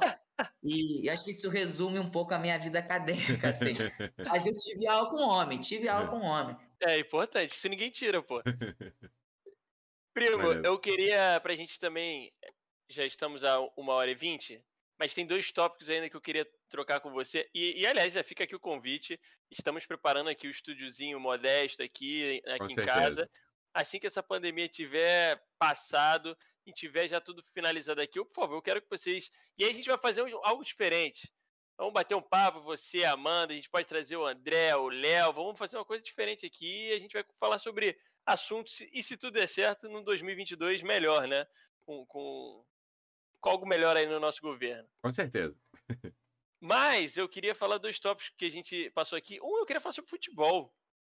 Porque temos aqui hoje um convidado que é tricolor. E assim, eu não sei como tá hoje, mas até onde eu convivi era um tricolor fanático.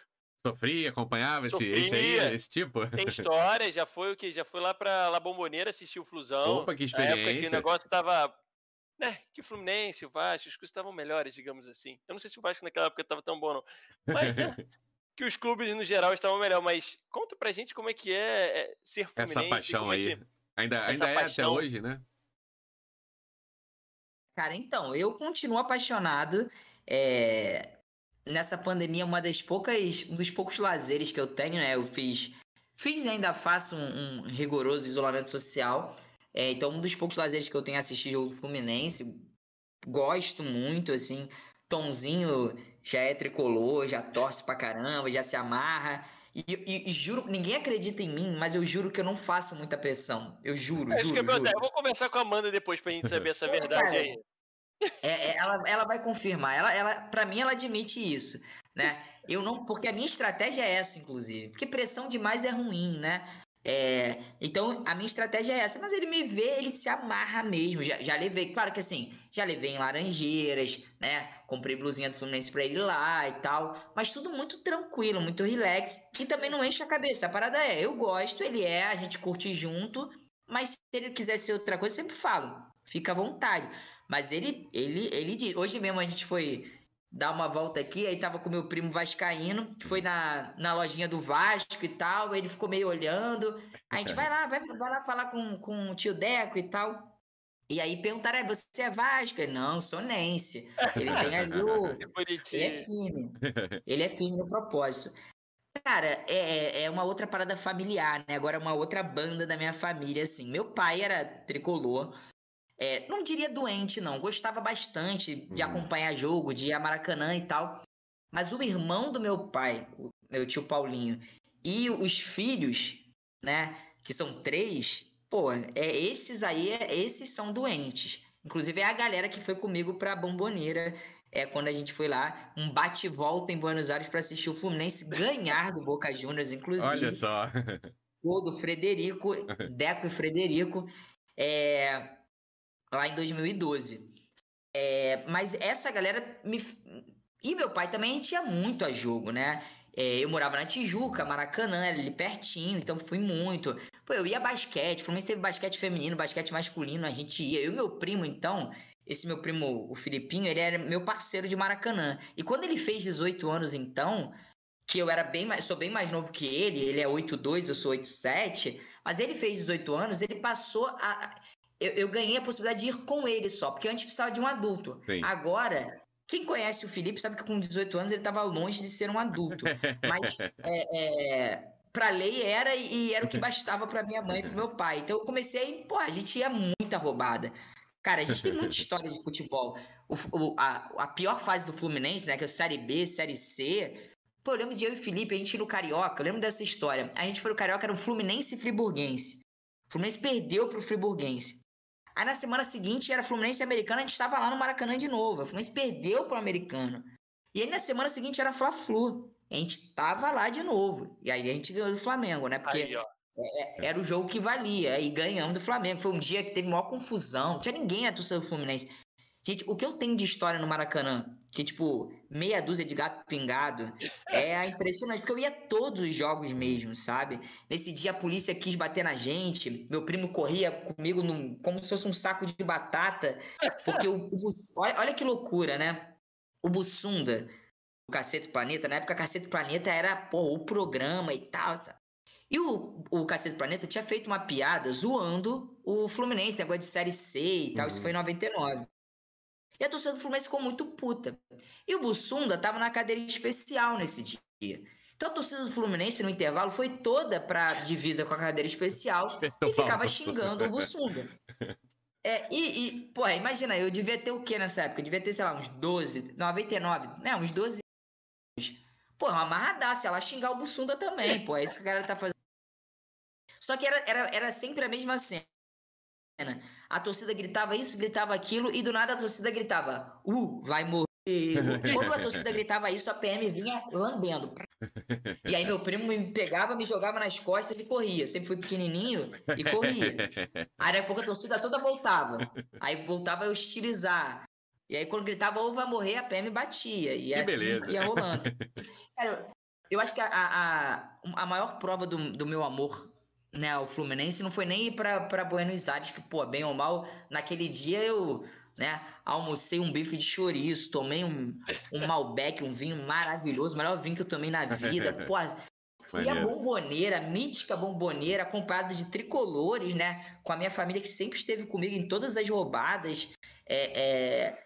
mas a, a, a maior, eu lembro que eu fui num jogo sozinho, que era Taça Rio de Campeonato Carioca, o Fluminense já estava eliminado do campeonato. Tipo, não, aquele jogo não valia nada. Era um Fluminense Boa Vista. Foi o primeiro ano do Boa Vista na, na primeira divisão do Carioca. Então, imagina, o Fluminense eliminado no Campeonato Carioca, enfrentando Boa Vista. Não tinha mais nada, era só cumprir tabela. E eu fui.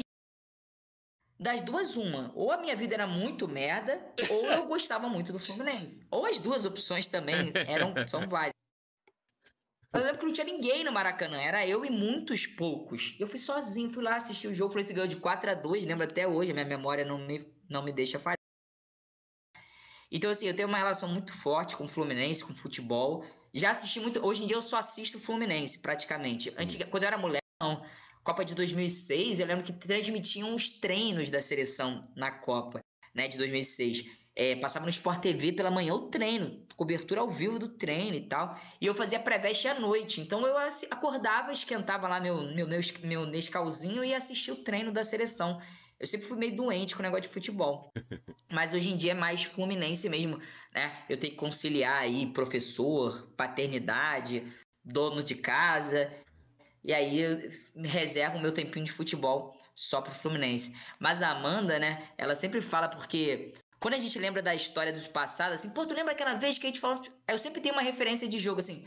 Pô, nesse dia o Fluminense ganhou do Vitória de 2 a 1 em 2010. Eu lembro desse dia. Eu sempre tenho uma referência com o jogo do Fluminense aleatório, assim. É, é de uns uhum. anos para cá isso diminuiu, tá? É, é, eu passei a dividir mais o meu tempo. Não a paixão diminuiu, mas eu, eu dividi mais. Fui obrigado meio que a dividir.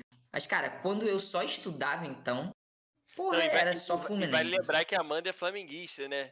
Então, assim, Fla-Flu em casa rolando aí. É, teve, teve, que dar. Muitas emoções. Muitas emoções. Olha, Mas melhorou tem... muito. A Amanda gostava muito de futebol quando eu a conheci, era flamenguista mesmo, doente. Mas ela foi se desencantando do futebol e aí hoje em dia ela é mais, mais blazer com o futebol, então hum. acaba que a gente consegue ter uma harmonia aqui. Ah, isso é bom. Tem até aluno aqui falando, é, relatos aqui, ex-alunos, sobre a relação do futebol no, no, dia a dia lá também. É, a Eduarda aqui comentando que quando o Flamengo foi eliminado para o Cruzeiro na Libertadores, o Gui, na maior humildade, sensibilidade, ele, ele consolou e deixou, é, falando que o Flamengo ia chegar lá, e chegou, né? E hoje a gente tem que ver esse time do Flamengo agora. Voando. Do jeito que tá, né? Hum. É, é complicado. Tem que aturar, tem que aturar. Tem que aturar, não tem jeito. E, primo, pra gente finalizando aqui o nosso papo, é... tem muita coisa, a gente poderia ficar aqui falando horas e mais horas. E pra quem tá gostando. Tem, quem tá gostando, a gente fará esse episódio mais à frente novamente, porque papo bom, a gente quer repetir. Queria falar um pouco de política rapidamente, coisa leve, papo leve. 2022 está vindo aí, né? É, e, e, Mas antes, é, eu nem, nem quero entrar muito também nisso aqui, porque senão a gente vai fazer um episódio só de política realmente. Mas essa só a relação com política que a gente viu que lá desde o início é, era muito forte, o PT e, e, a política em si, né? Estar presente, falar sobre. Como é que. É... Primeiro, como é que foi isso perante outras pessoas? É, porque a gente sabe que em uma época isso não era. Até eu comentando com um Gui, meu amigo, que, que também já participou aqui, participa do, do Cabeça na Política também, que a gente faz aqui todo mês. É, a pessoa, o adolescente que, que comentava muito de política era uma parada meio. meio fora, assim, né? Não era. A galera não tava muito na vibe de falar disso. E como é que foi para você, assim? Você tinha mais alguém que compartilhava isso com você na época? Não? Era uma coisa sua e, e a galera te via de, de uma maneira meio esquisita. Porque hoje em dia é muito fácil, né? Você se interessa por alguma coisa e pela internet você encontra os malucos que se interessam pela coisa que você se interessa também. E você Exato. não fica solo, né? Mas antigamente, Exato. realmente, é quando você se interessava por um papo mais nichado, né? Não era tão fácil encontrar outras pessoas que compartilhavam o interesse, né? Cara, e nisso eu era muito peixe fora d'água. Eu lembro é, é, eleições para prefeito de 96, olha a minha memória aí. Caramba. Eleições para prefeito de 96 foi uma eleição que o, o Conde, Luiz Paulo Conde, falecido Luiz Paulo Conde, é, vence o, o Sérgio Cabral e, e, e, é uma virada no finalzinho, assim, ninguém esperava que o Conde fosse vencer. E eu lembro, isso eu era do primário, né? O antigo primário, que eu chamei de Fundi 1, hoje era primário na minha época. E eu lembro que rolava na turma, assim, chegando a época de eleição, rolava aquela parada de. Ah, eu, eu torço pra fulano, torço pra esse Mas não tinha nada a ver com política, era muito. né, o assunto e tal. Sim. E eu lembro direitinho, isso era muito engraçado. Nesse ano de 96, o candidato do PT aqui do Rio à prefeitura era o Chico Alencar, que hoje em dia, é, hoje em dia não é nem. Hoje é vereador pelo PSOL, né? É... E, tipo assim, ele era um completo desconhecido pra galera, dos meus amigos, né? Ninguém se Chico Alencar. E eu lembro direitinho de uma cena, a gente chegando na educação física, e o assunto na, na, na, subida tinha sido isso. É Conde ou Sérgio Cabral? É Conde, isso no primeiro turno. É Conde ou Sérgio Cabral? É Conde, Conde, Sérgio Cabral. E eu era o único. Chico Alencar, Chico Alencar. tipo, ninguém nem considerava. Eu lembro que o Chico Alencar teve uma votação mega inexpressiva, sabe? Mas, cara, isso veio muito da minha mãe, assim. A minha mãe. É, eu, eu, lembro de eu criança, minha mãe tinha broche do PT. A minha mãe foi na, na, na, na manifestação das diretas já, em 84. Ela foi grávida da minha irmã. Ela sempre contava isso. Estava grávida da sua irmã. Nossa. E fui lá nas manifestações. Então, a minha mãe. A minha mãe tem uma parada que. que, que é, me, me formou muito, né? A minha mãe sempre se indignou muito. Eu lembro de muitas vezes a minha mãe. A minha mãe é muito emotiva. Assim, ela é muito a flor da pele com as uhum. emoções, não só emotiva, qualquer emoção, o Igor conhece, sabe? Característica da nossa família, né? é. Cara, a quantidade de vezes que eu vi a minha mãe chorar diante de uma injustiça social qualquer, sabe? De a gente estar tá num sinal, ver alguém pedir um dinheiro e ela. Não é que ela chorava, ela ficava puta e chorava e não sei o que e tal. Isso sempre foi muito forte. E a minha mãe sempre acreditou muito nesse caminho da política, sempre foi de esquerda, sempre foi, né? É, é, então é. Foi, é, trouxe para mim, né? E é curioso, eu acho legal isso. A minha mãe, o Igor sabe, né? Minha mãe tá com Alzheimer. E hoje em dia ela mora numa instituição de longa permanência e tal. Só que nas eleições do ano passado, ela ainda estava em casa. A gente ainda não tinha o diagnóstico de Alzheimer, mas a gente sabia que ela tinha alguma coisa e que provavelmente era isso. Ela já não estava muito bem. E ano passado teve eleições municipais. Cara, ela votou no primeiro e segundo turno, e eu lembro que no segundo turno, e ela votou em quem ela me ligou assim: quem você vai votar, Guilherme? Quem você vai votar? Ela, eu tô pensando em votar na Benedita, mas quem você vai votar? Eu falei, Benedita, mãe. Ela, pum, foi. No, no segundo turno, ela tinha dado uma piorada. Ela tinha dado uma piorada. Então eu tava morrendo de medo dela se perder, ela já tava numa coisa mais assim. E eu lembro que domingo de manhã eu tava meio aflito. Eu falei, cara, vou ligar pra minha mãe. e vou falar com ela, porque não precisa votar, que a eleição já tá meio resolvida, vou contar uma história para ela e tal. Aí quando eu liguei, ela já tinha volt, volt, voltado para casa, ela já tinha votado. Ela tinha essa coisa com a política tão forte, então ela já tinha votado. É, é para ela aquilo era muito importante. Para ela, é, é, dentro de toda né, é, é, essa questão da doença e tal, mas a política é, uma raiz dela e, e eu tenho certeza que se eu sou um apaixonado desde moleque por política, é por conta dela. E, e, tipo, foi a última eleição que ela participou, né? Ela não vai mais votar. E, e mas ela fez questão mal e foi lá e votou. E isso é um exemplo muito grande para mim. E, e, enfim, é, o, é, o, é um dos legados que ela, que ela me deixa. Ainda vai me deixar outros legados. Ela não morreu, ela é, é, é uma nova Vera, tá feliz pra caramba, isso que, que importa. Bom, que bom, cara. Mas, é, tá muito feliz, tá bem. Mas o legado da, dessa primeira fase da vida dela, com certeza um dos maiores vai ser essa questão da política. E com certeza vem daí, não, não, não tem outra, outra razão de ser. E só para fazer um, uma pincelada sobre a, o magistério e a política, né? Porque eu comecei a trabalhar em 2012. 2014 já começa uma polarização, né? 2013 tem as jornadas de junho ali e tal. 2014 mas, cara, de 2016 para cá, é que a coisa deu uma degringolada no sentido político. É quando, é quando o bolsonarismo ele muda de patamar, né? Sim, sim. E, e cara, não dá pra vir aqui e não falar sobre o Escola Sem Partido. Perfeito.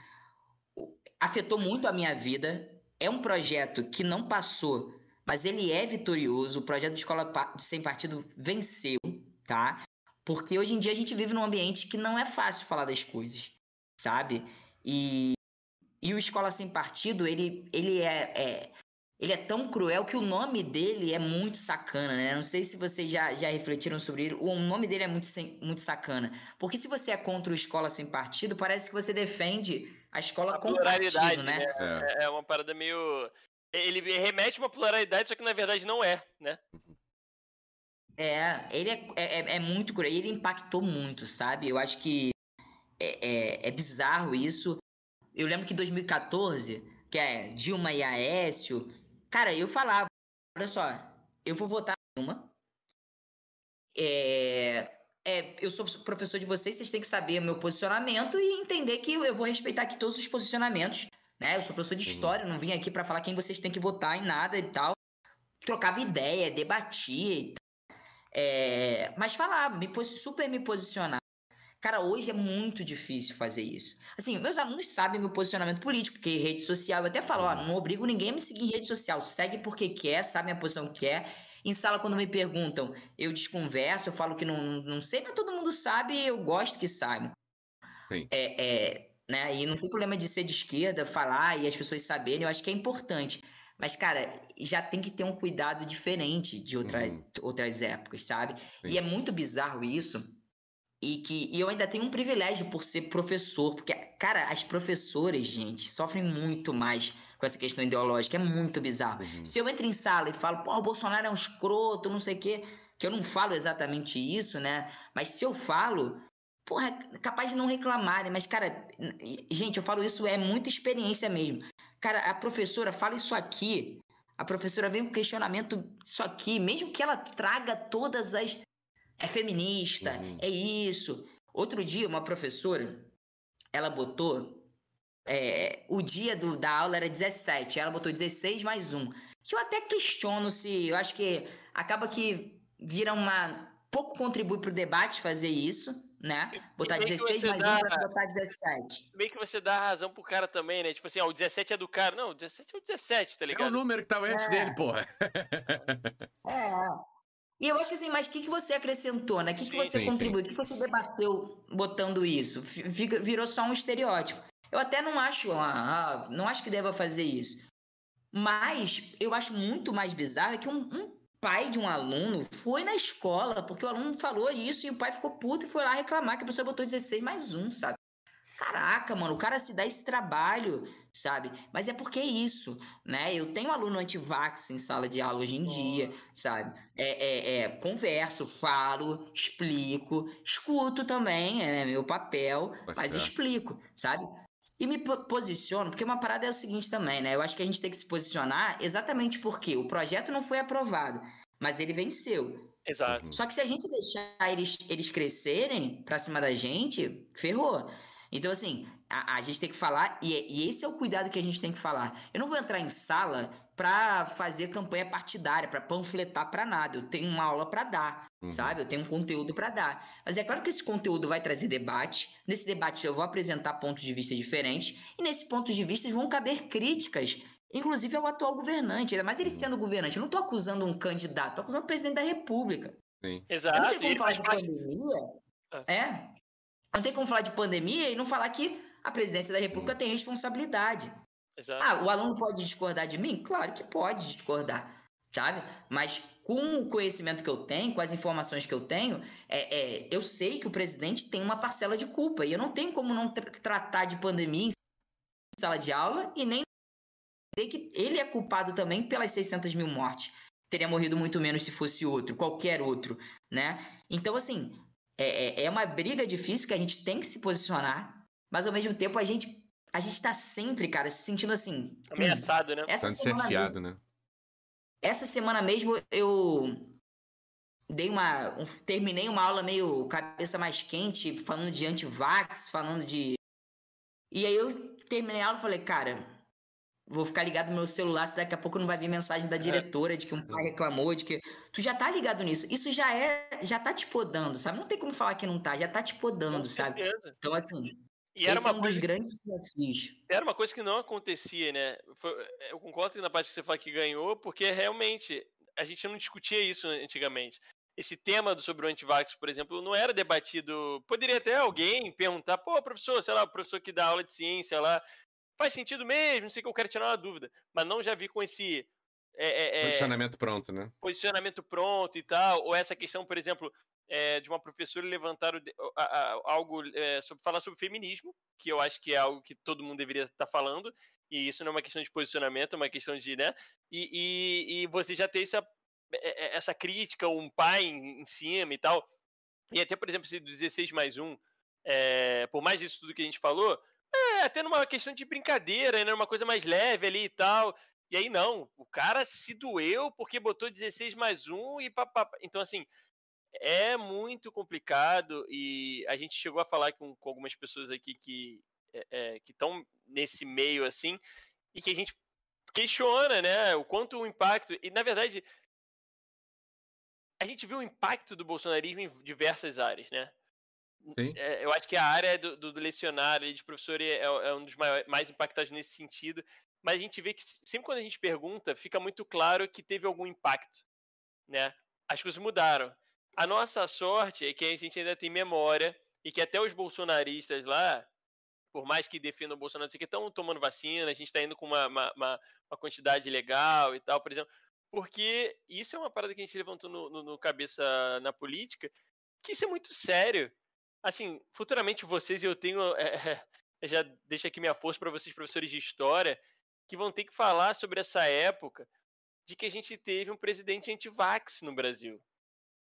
E é uma coisa in, inimaginável, assim, uma parada que num país que é referência em, em vacina, é, em todos os sentidos, é referência em, em, no SUS e outras coisas, e a gente tem um presidente eleito que luta por tudo ao contrário. Né? A gente já teve aqui governos de direita, governos de esquerda, é, a gente discorda de um lado e de outro, a gente pode debater, mas a gente chegou num ponto que foge do debate político, né? A gente entrou numa questão de humanidade. O, cara, o cara não, não vinha público para falar é, é, sobre as famílias perdidas, né? Ele, ele falava que era uma gripezinha e que não sei o quê. Então, assim, são coisas que a gente nem deveria estar debatendo nesse sentido, que é uma coisa de humanidade. Então, mas a gente tem que ter esse cuidado, né? porque a parada vai se disseminando, disseminando, muitas pessoas que não vêm para o raciocínio só vão aceitando, o cara é eleito. Então, é, eu acho muito perigoso a gente não debater sobre isso e acreditar que não pode ter um. O raio não cai duas vezes no mesmo lugar. E, e até parafraseando uma coisa que ele falou nesses dias, nada é tão ruim que não possa piorar. Então, assim, é, a gente velha parada assim, ah, ditadura, não, não vai voltar nunca mais. Mas quem te garante nós somos aqui, a nossa história como ser humano é ridiculamente pequena. E aí você, professor de história, pode falar muito melhor do que eu. A história mostra que as coisas acontecem. Para vir um outro ditador, pode ser de uma forma diferente, não sei o quê, isso é mole. Isso pode acontecer, né? E, e, é uma parada que até nós historiadores, porque quando a gente conta a história, parece meio literatura, né? Parece que a gente está falando de algo que.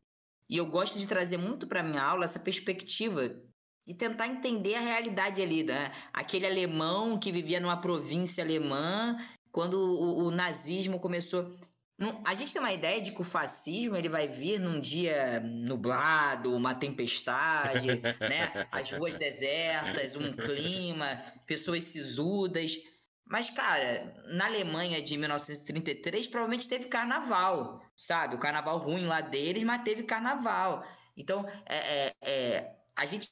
O, o, a gente tem que ter o cuidado, né, para os eventos históricos não, não se distanciarem tanto da gente a esse ponto de achar que as coisas são super anunciadas né, de que as coisas vão vir, né?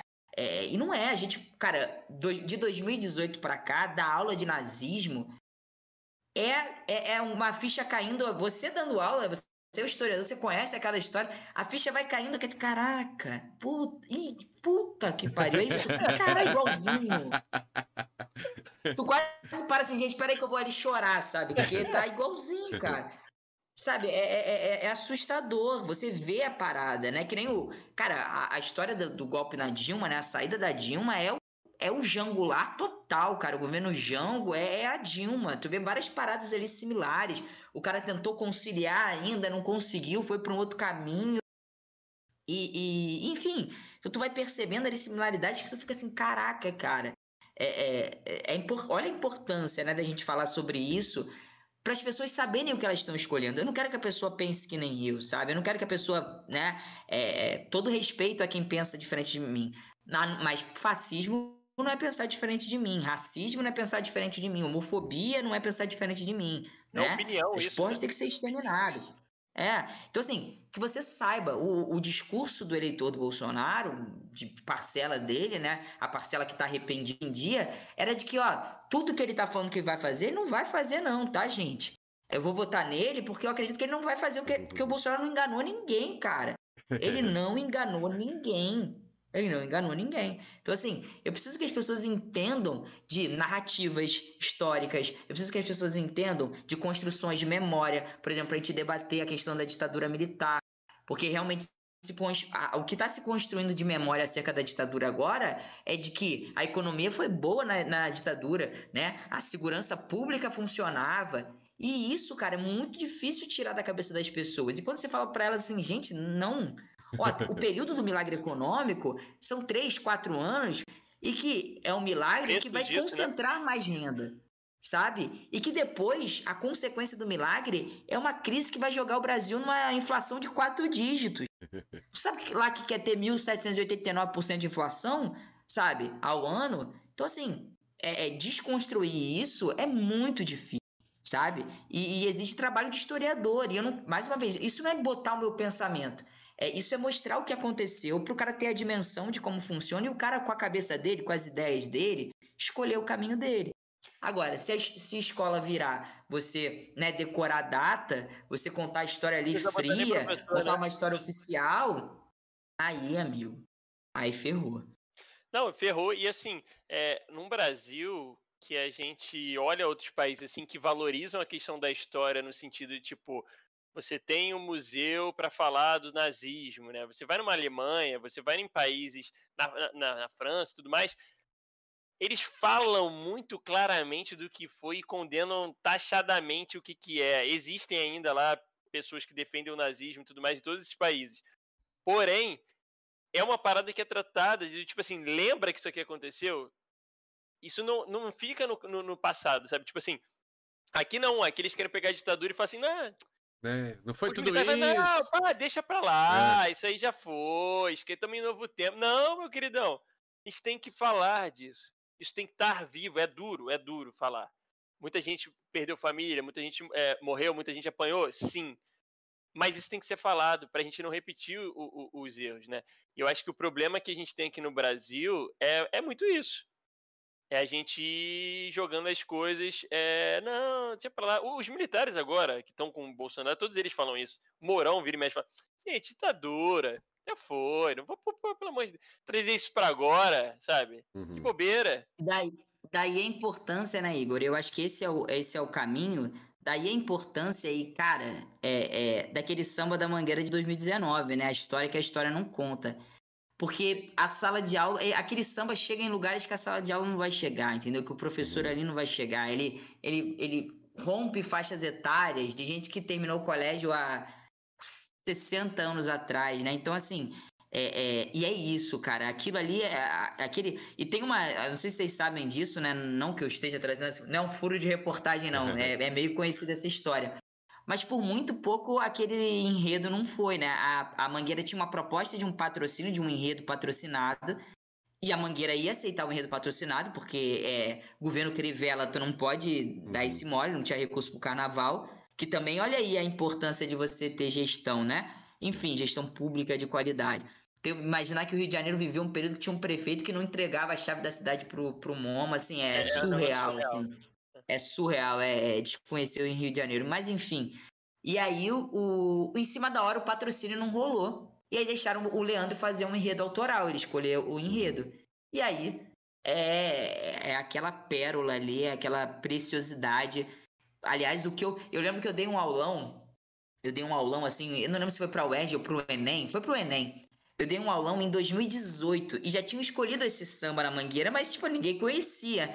Mas por acaso, eu tenho um professor amigo meu que é muito ligado, já tinha me mostrado, já tinha me amarrado. Eu usei um trecho do samba da Mangueira numa aula antes de ir pra avenida e num, num aulão, né? Fiz uma questão em cima até da, do texto. E, cara, coitado dos meus alunos de 2019, 2020, porque o que eu falei desse samba, o que eu falava. Sabe aquele samba da Mangueira? Eu acho que eu já falei desse samba assim, mas. Porque, cara, Porra, que maravilha, Não, que maravilha. É uma obra assim. de arte, é inacreditável. E, e, é aquela coisa, né? São coisas. E aí, botando a estatística no meio aqui, é aquilo. Podia ter entrado, podia ter, ou podia ter passado e acabou. Como agora a gente está no momento de escolhas de samba, que a gente sabe que vários sambas já tem, ó, tá rolando esse burburinho, essa brigalhada aí, que podem ficar no caminho, né? Então, Sim, aquilo, ali é uma, aquilo ali é uma obra de arte que vai ficar para já ficou para a história. Não tem como. E eu acho que, inclusive, carnaval é um papo que a gente vai ter que falar aqui no próximo uhum. episódio, porque a gente poderia ficar também horas Verdade, falando sobre isso. Porra. No carnaval do ano que vem a gente faz um videocast especial, oh. é uma quarta-feira de cinzas na Aí, noite, ó. assim, ó. Ó, já já naquele é. brilho bonito, especial, acho que é maravilhoso. Mas assim, é, pô, eu só queria agradecer, meu primo, assim, de verdade, pra gente aqui pros finalmente. Foi um. E aqui eu vou pedir uma pausa, porque eu tenho que agradecer de verdade, porque a, o carinho que eu tenho por você é uma coisa que eu preciso deixar claro que é uma coisa muito grande. Você é para mim um orgulho muito grande, de verdade. É, eu fico muito feliz de, depois de tantos anos aí, poder ter tido maior proximidade de você e poder. Várias influências que eu tenho hoje em dia são por sua causa. E como eu já comentei aqui, é, de samba e tudo mais, e da política, que eu lembrei outro dia, da, da vez que você me levou pra. Ai meu Deus, ali na Cinelândia. É, eu, eu tinha esse adesivo até hoje aqui do Jefferson. Moura. Jefferson Moura. Jefferson Moura. Que a gente foi lá, você me levou para uma, pra uma sessão para ver o que estava acontecendo. Aquilo ali, cara, para mim é, é algo inacreditável que eu tinha esse adesivo colado aqui até pouco tempo atrás. Porque você é, é, entender, viver o seu Rio de Janeiro, viver é, é, aquele política e tal. Então, assim, eu só queria deixar registrado para todos os alunos e amigos e todo mundo aqui. O Gui é uma pessoa muito especial. Não é por acaso que ele está aqui, não é por acaso que a gente chamou pessoas ao redor dele que vieram aqui antes. É... Eu só tenho que agradecer, não vou falar muito que a gente já está com a cerveja no coisa. E eu sou emotivo, puxei Tereza, né? Tereza e Vera, a gente sabe como é que é e sabe onde vai parar. Então não vou mais. É, deixa registrado aqui meu, meu agradecimento, com muita saudade de vocês. É, aproveitando esse momento de pandemia também para me redescobrir aí um novo Igor, mais aberto, menos envergonhado. E que a gente tome muito chopp e comemorar o Lula 2022 aí, porque tem muita coisa boa para vir. E tu tem que voltar pro carnaval, né, Igor? Pô, tentei te levar pro carnaval de rua, tu, caraca, o Igor teve uma vez que teve até dor de barriga no meio do caminho teve, teve, e abortou teve. a missão. É duro, Isso é aí duro. eu tenho que te introduzir ainda. Isso aí não, não, ainda não consegui.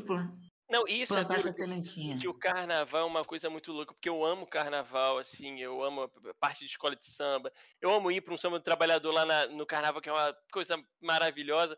Mas o carnaval de rua ainda, eu ainda tenho minhas, minhas, é, é, minhas limitações. Eu me considero uma pessoa velha, né? E, e, nesse carnaval que eu falei, agora eu vou, compramos fantasia, máscara, eu e Noel, a gente vai, não sei o quê. No meio do caminho eu não tive uma dor de barriga inacreditável.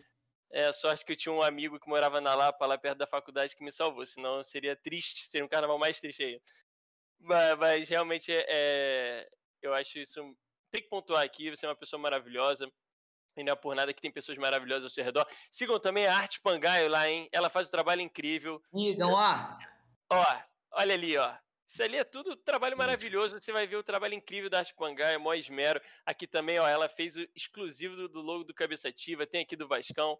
É, mas, Tem que mandar uma pro Rafa, hein? Ah, vou falar pra Amanda mandar uma arte pro Rafa aí, tá Não, naquela parede ali, ó. Aí, ó, Pô, aí, ó. Vou te Patrocina mandar uma DM. Rafa, pra gente combinar isso aí. Eu vou, vou dar essa cortesia aí. Não tem, não tem essa moral, não, mas aí eu pago. Qualquer coisa eu pago pra Amanda. Maravilha. Mas é muito obrigado também aqui todo o chat que participou. Eu, eu- a pessoa quando era um convidado a gente vê aqui nos comentários, né, Rafinha? Sim, Todo sim. mundo aqui elogiando, ex-aluno, aluno, amigos, família. Então isso é muito bom. E eu vou passar para o Rafinha. A gente tem duas perguntas aqui para finalizar, primão. Que a gente sempre faz. Você já deve estar careca de saber, já assistiu Hum. o Cabeça. A Amanda já veio aqui. Mas, Rafinha, vamos lá. Vou começar perguntando, Gui, é, o que você tá com mais saudade de fazer quando a gente finalmente passar por essa fase de pandemia e a gente não precisar mais ficar se preocupando com o distanciamento social? É, tudo bem que a gente sabe que esse momento vai demorar um pouquinho, mas fazendo esse exercício mental aí, o que mais está te agoniando que você tá com muita vontade, muita saudade de fazer e hoje está sendo impedido? É uma só, hein? A dificuldade é essa, né? É, tem o Maracanã, que sem dúvida é, é uma saudade gigante. Mas eu acho que se eu fosse escolher para representar esse retorno aí para a pandemia, eu fico imaginando assim uma, um- uma roda de samba, né? Cerveja na mão, aquele samba da Adele tocando, sabe como é que é? Sim, sim. É, é, é isso, é, é isso que eu quero. Acho que uma roda de samba é. Vai, é aqui a aglomeração, né? Roda de samba é aglomeração. Sim, sim. É isso, é música, é aglomeração, é cerveja, é, é- é política. Naquela, na vez que o Igor tava falando, do, da vez que eu- a gente foi no Rena, que era show do Toninho Gerais. Eu não sei se o Igor lembra disso, mas todas as fotos eu tô lá com o meu adesivinho aqui do Freixo, 2008. Sim. 2008 não, 2012, a campanha para primeira campanha daí para prefeitura. Então o samba tem muito de política. Eu lembro que naquele dia eu discuti com uma senhorinha lá que votava no Eduardo Paes. E quem Que diria, votava né? votar no Hoje, Eduardo Paes porque ele era lindo. e quem diria que hoje a gente estaria retweetando o Eduardo Paes e dando graças a Deus que é o. Eduardo Paes, não é nosso prefeito. Que momento. Momento. Hoje eu tatuaria o Eduardo Paes no, no braço, sem dúvida nenhuma. Sensacional. E a segunda pergunta que a gente faz aqui é pedir dica, e você, como um bom professor Uhum. e com uma memória maravilhosa, você pode dar mais de uma dica. Então a gente pode deixar aqui uma série, um livro, uma música, o que bem entender. Então eu vou deixar vários, tá? Boa. Vou começar por três Instagrams que vocês têm que seguir. São dois professores de geografia e uma professora de história. Maneiro. Assuntos diferentes. Vamos, vamos por parte. Eu citei aqui que um cara muito importante aí na minha trajetória no fundamental foi o Henrique Pinto, professor de geografia. Ele tem, ele é morador aqui do Meier também. Hoje em dia eu moro no Meier, né? Eu falei muito da Tijuca. Uhum. Tenho 28 anos de Tijuca nas costas. Uhum. Dizem que a gente sai da Tijuca e a Tijuca não sai da Uhum. gente. Mas eu já tô, sei lá, desde 2016 aqui no Meier. Cinco anos de Meier já. O Pinto também é morador aqui do Meier. E ele tem um Instagram chamado Embaixada Meyer. O, o, o arroba é Embaixada Meyer, Meyer com Y. Mas é Embaixada do Meyer, que ele conta a história do Meyer, aborda história, geografia e, e- e sobre o bairro, indo lá no passado, vindo no presente. É um trabalho incrível, incrível, incrível. É, eu acompanho, assim, eu tô até atrasado, eu acompanho religiosamente, sabe? Tem um tempo que eu não vejo, então eu tô lá atrás, eu vou curtindo conforme eu for, vou vendo para poder acompanhar. E ele é um daqueles caras que representa essa mistura entre sala de aula e academia, que às vezes parece ser duas coisas tão distantes, é tão importante que estejam perto. Então é um cara incrível, Embaixada Meyer, sigam lá, é maravilhoso. O outro professor de geografia também é algo muito maneiro que ele faz. O nome da página é Fut e Gel. Então ele fala sobre futebol e política, basicamente, futebol e geografia, né, uhum. né, e geopolíticas e afins. É incrível, muito assim em cima de futebol internacional, mais, né, é mais o perfil, embora fale também de futebol nacional. É, Gustavo, é, Gustavo, Gustavo Castro, um amigo e tal, pai do Theo, e marido da Bárbara, professora de história, que é quem eu vou recomendar uma página História das Brasileiras. O arroba é exatamente isso, História das Brasileiras, que fala de mulheres incríveis aí ao longo da história. É... Ela tá meio sumidinha lá da página, mas é até bom, eu fiz questão de, de divulgar para dar uma pilhazinha nela para ela voltar boa, lá, que é boa. é muito maneiro o trabalho dela. É, ela é, como eu falei, né, companheira do Gustavo. Os dois são pai, pais do Theo, amiguinho do Tom aí também. Uhum quase uma futura dupla sertaneja, provavelmente. é, enfim, esses, esses três arrobas aí eu super, super indico. É, cara, você clichêzão aqui, leiam Luiz Antônio Simas. Cara, eu acho que é um privilégio a gente estar tá na, na, na mesma época desse cara é um cara que, pô, desde a primeira vez que eu li qualquer coisa, eu falei, cara, é isso, eu me apaixonei. O Luiz Antônio Silva me ajudou a, a, ter sentido a minha vida enquanto professor de história. Ele é professor de história até hoje, é um gênio, hum. vai a tudo que é lugar, um cara conhecido, escreve livros incríveis. É, aliás, estou lendo agora um livro que o Igor, né, me deu, me presenteou, O Corpo Encantado das Ruas, tô, nele agora. É, é, Pô, o Simas é maravilhoso, fala sobre Rio de Janeiro, fala sobre cultura popular, especialmente.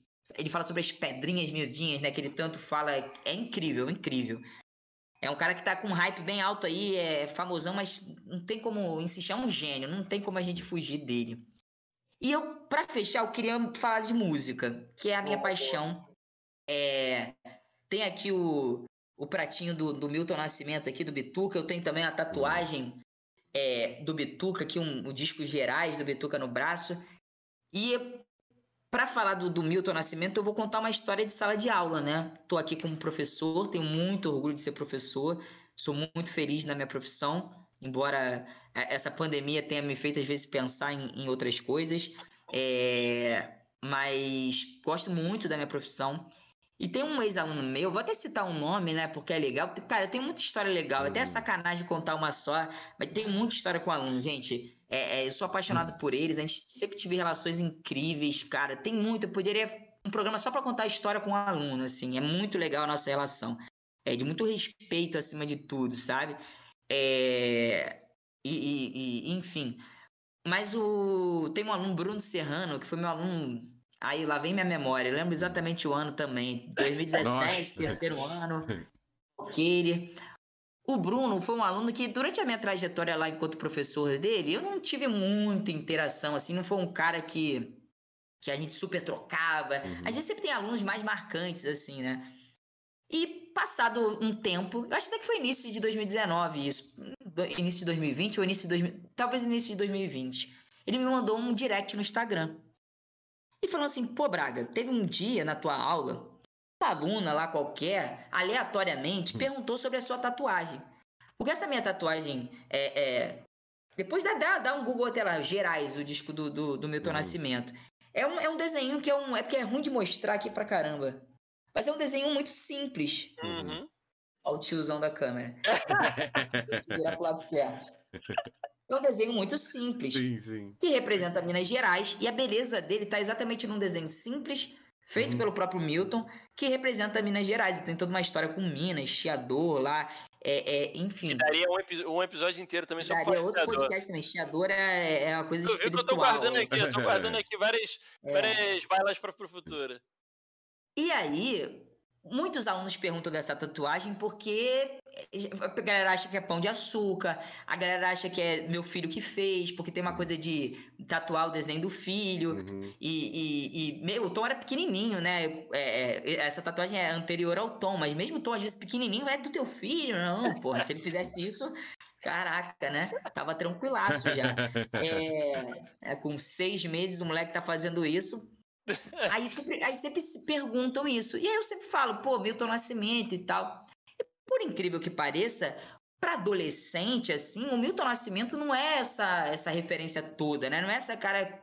Não, cara, acho que o Caetano Veloso, por exemplo, Chico Buarque, são mais famosos do que o Milton. É, para essa galera.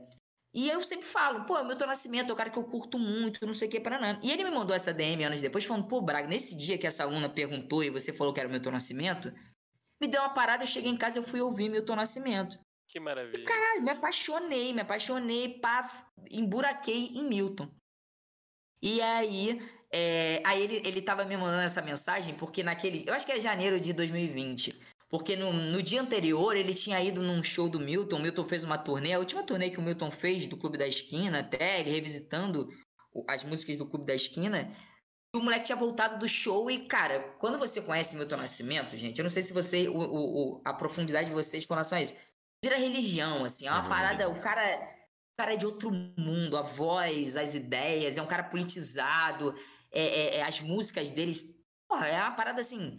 E ele voltou do né? show nessa hipnose, nessa, nessa transbordando Milton, e ele falou, cara, tem que mandar uma mensagem pro Braga e falar assim, obrigado. Ele falou assim, ele falou assim mesmo para mim, Braga, muito obrigado. Maneiro. E nunca deixe de falar de Milton Nascimento em sala de aula. Nunca deixe Pode. de falar para que outros vivam o que eu vivi.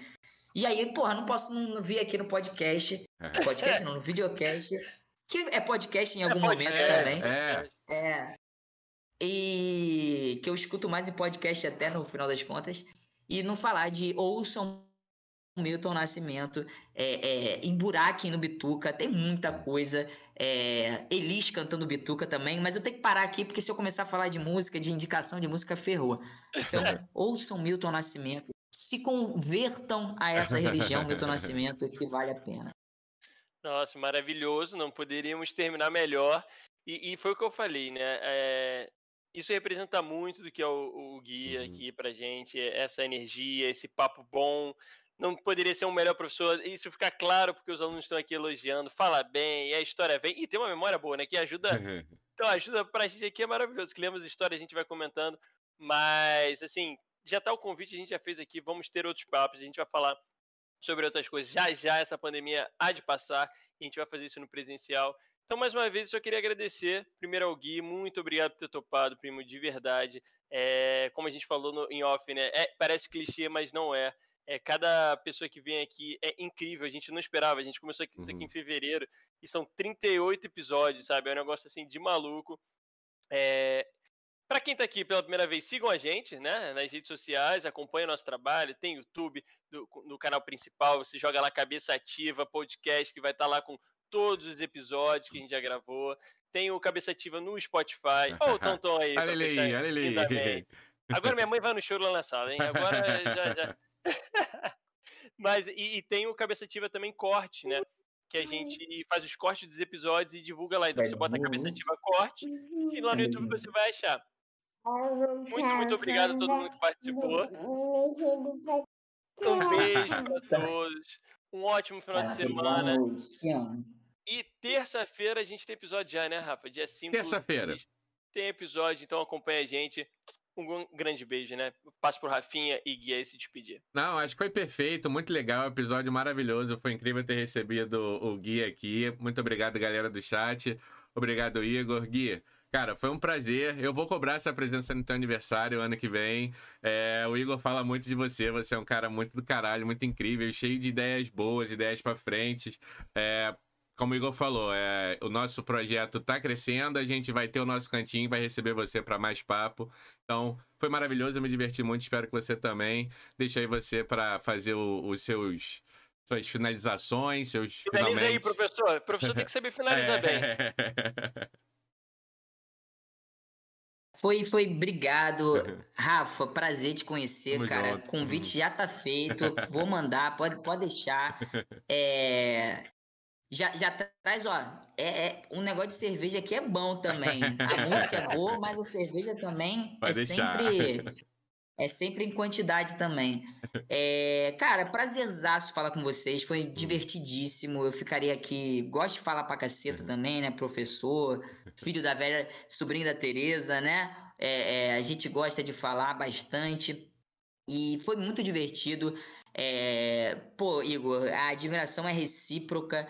É essa coisa de ser primo mais velho, às vezes, né, se fala muito de coisa que inspirou, você pode ter certeza que você também é uma referência para mim. A gente sempre que pode troca esse carinho, né, daquele nosso nessa nossa aproximação tá isso foi legal para nós dois, enquanto a gente curtiu, assim, acho que a gente é, eu, eu, eu sempre fui muito próximo do Igor, eu e Igor, a gente sempre foi próximo, assim, fisicamente, sempre se viu muito, né? Natal, Paraná, temos histórias, fotos e tal.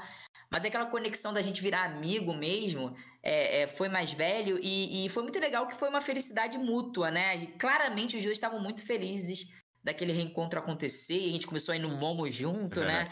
Comer aquele bolinho de arroz, tomar aquela brama barata. É, governo Lula, governo Dilma. É, tem, e tem quem não goste, mas a gente tem que respeitar, né? Tem, Enfim. Tem. É, o fato é que é, foi muito legal participar, tava, tava, tava ansioso por esse convite, é muito legal. Quando a galera fala que fica nervosa quando vem aqui, é verdade também, porque no início dá nervosismo, mas depois eu relaxei, né? enfim, guardei várias coisas pra gente conversar depois, né? Inclusive, ó, vou deixar até uma. Eu, eu, eu encerro muitas minhas aulas assim. Eu, eu crio um, um ápice, um, aquela coisa bem, bem novela mesmo, um clima que se fala. Na próxima aula eu conto. Então, ó, no, no próximo Cabeça Ativa que eu participar, eu vou contar a história do dia que uma aluna me procurou e falou que tinha uma mensagem de Deus para mim. Nossa. Jesus. Aí eu conto aí na, no, no, no Aí você vai. Aí, aí, ferrou que a gente vai terminar o episódio e vai matar o, o, o caster aqui de ansiedade, né? Mas tudo bem. Ou a minha DM vai bombar lá, né? conta essa história, pelo amor de Deus. Só no próximo Cabeça Ativa, exclusividade, hein? Só aqui no cabeça, gente. Muito obrigado, Gui. Mais uma vez, boa noite. Se cuidem, galera. E até a próxima. Valeu, tchau, pessoal. tchau. tchau. tchau.